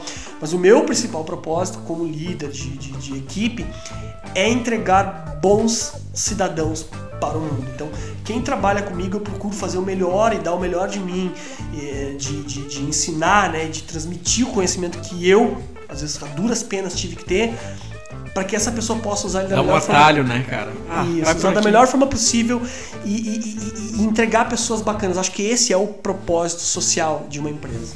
Que massa, cara. Que massa, sabe que, que o Mark Zuckerberg tem um discurso bem famoso dele em Harvard que ele foi visitar depois, ele, ele foi depois dropout, né? Ele largou a faculdade pra, pra, Ah, é, claro, ele não se formou, é verdade. É, ele não, não se formou. O Saverin se formou, mas ele Exato. não, né? Ele, não ele, ele quis ir pro, pro pra, ele foi pra Califórnia e daí tocou. E é, um, é, um, é fácil falar hoje porque é o cara do Facebook, mas é só analisar o conjunto de decisões incríveis que ele tomou, né? Ele comprou o Instagram por um bilhão é muito em barato. 2012 hoje talvez é a principal rede social que mais cresce no mundo aí. Então ele tem uma visão assim incrível. E ele, ele fala, cara, que quando a gente constrói algo, a gente nunca sabe o que aquilo pode se transformar. Quando ele fez o Facebook, ele não.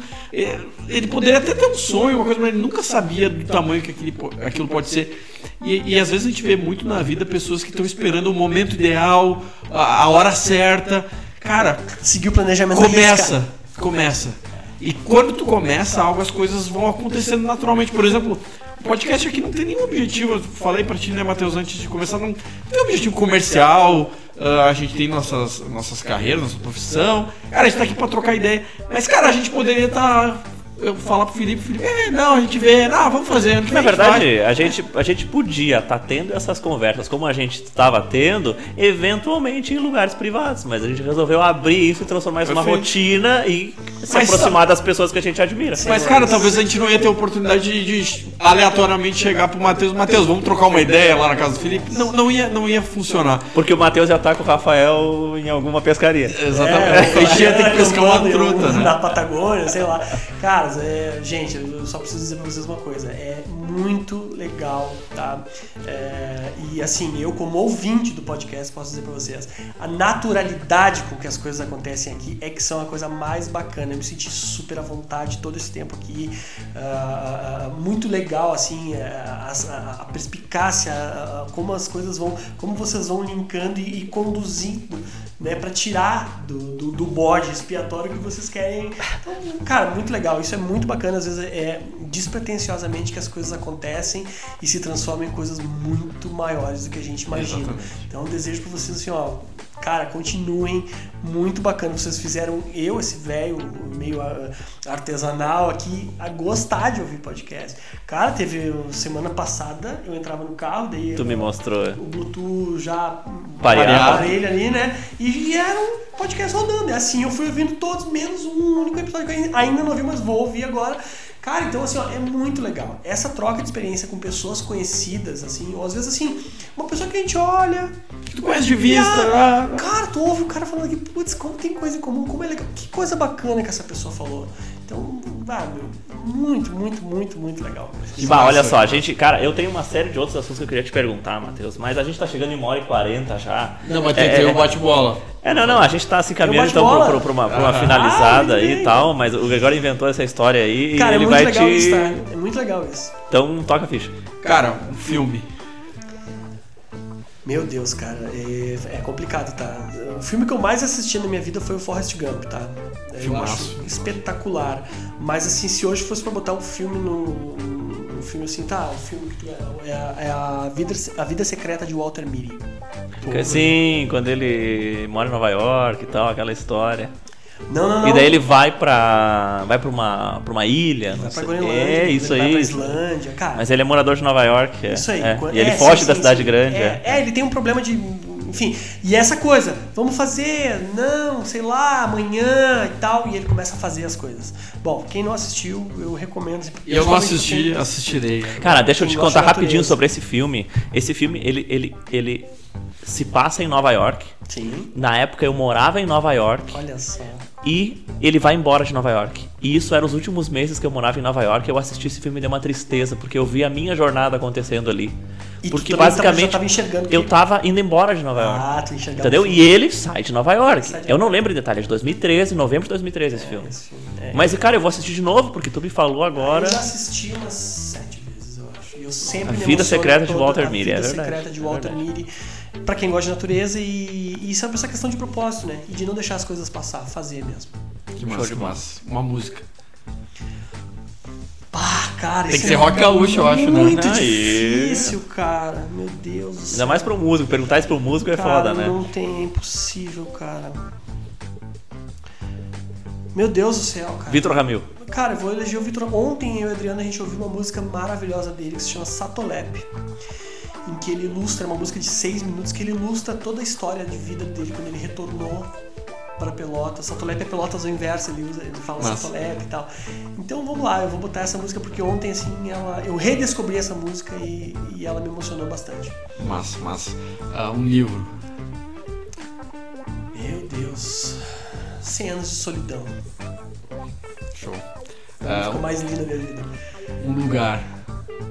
Patagônia, Argentina. Massa, massa. Joga videogame? Hum, joguei quando. Eu tenho o meu Atari até hoje, né, cara? Massa, A pergunta do videogame, não dá É. pra acreditar. Um, um jogo que tu, tu que te marcou assim. River Hide. Eu sou. Eu sou raiz, cara. Não, eu acho curioso, por que, que tu não perguntou do videogame pro Gil Ney? de probabilidade, né? Massa, massa. Um podcast. Bode expiatório. Isso aí. Agora já dá pra encerrar o episódio. Nós vamos ter que aumentar a frequência aí, porque senão o Matheus vai ficar sem episódio pra ouvir. Mas, Matheus, cara, que prazer, cara. A gente se encontrou aí depois de alguns anos, uns 10, 15 dias atrás. Eu disse, cara, o Matheus é o cara pra levar lá. Eu não quero nem saber, eu convidei sem nem falar com o Gregório. Eu disse, Gregório, não, não quero saber da tua opinião. Eu, é, eu tentei, tentei vetar, mas foi Barragem, tudo impossível. que foi jeito, né? O homem é persuasivo, né? Levei pra votação, tudo mais perdido. Gurizada, uh, pra deixar registrado aqui, como a gente sempre faz, ah, eu, eu ainda não vou dizer o nome porque não é 100% garantido, mas a gente vai tentar trazer uma pessoa responsável por grande parte das festas da época de, ah, de Festival de Cinema aqui de Gramado, no próximo episódio. Tá? Valeu, um abraço. Valeu, Matheus. Obrigado, tá? Foi um Obrigado pelo prazer. espaço. Boa noite pra vocês aí.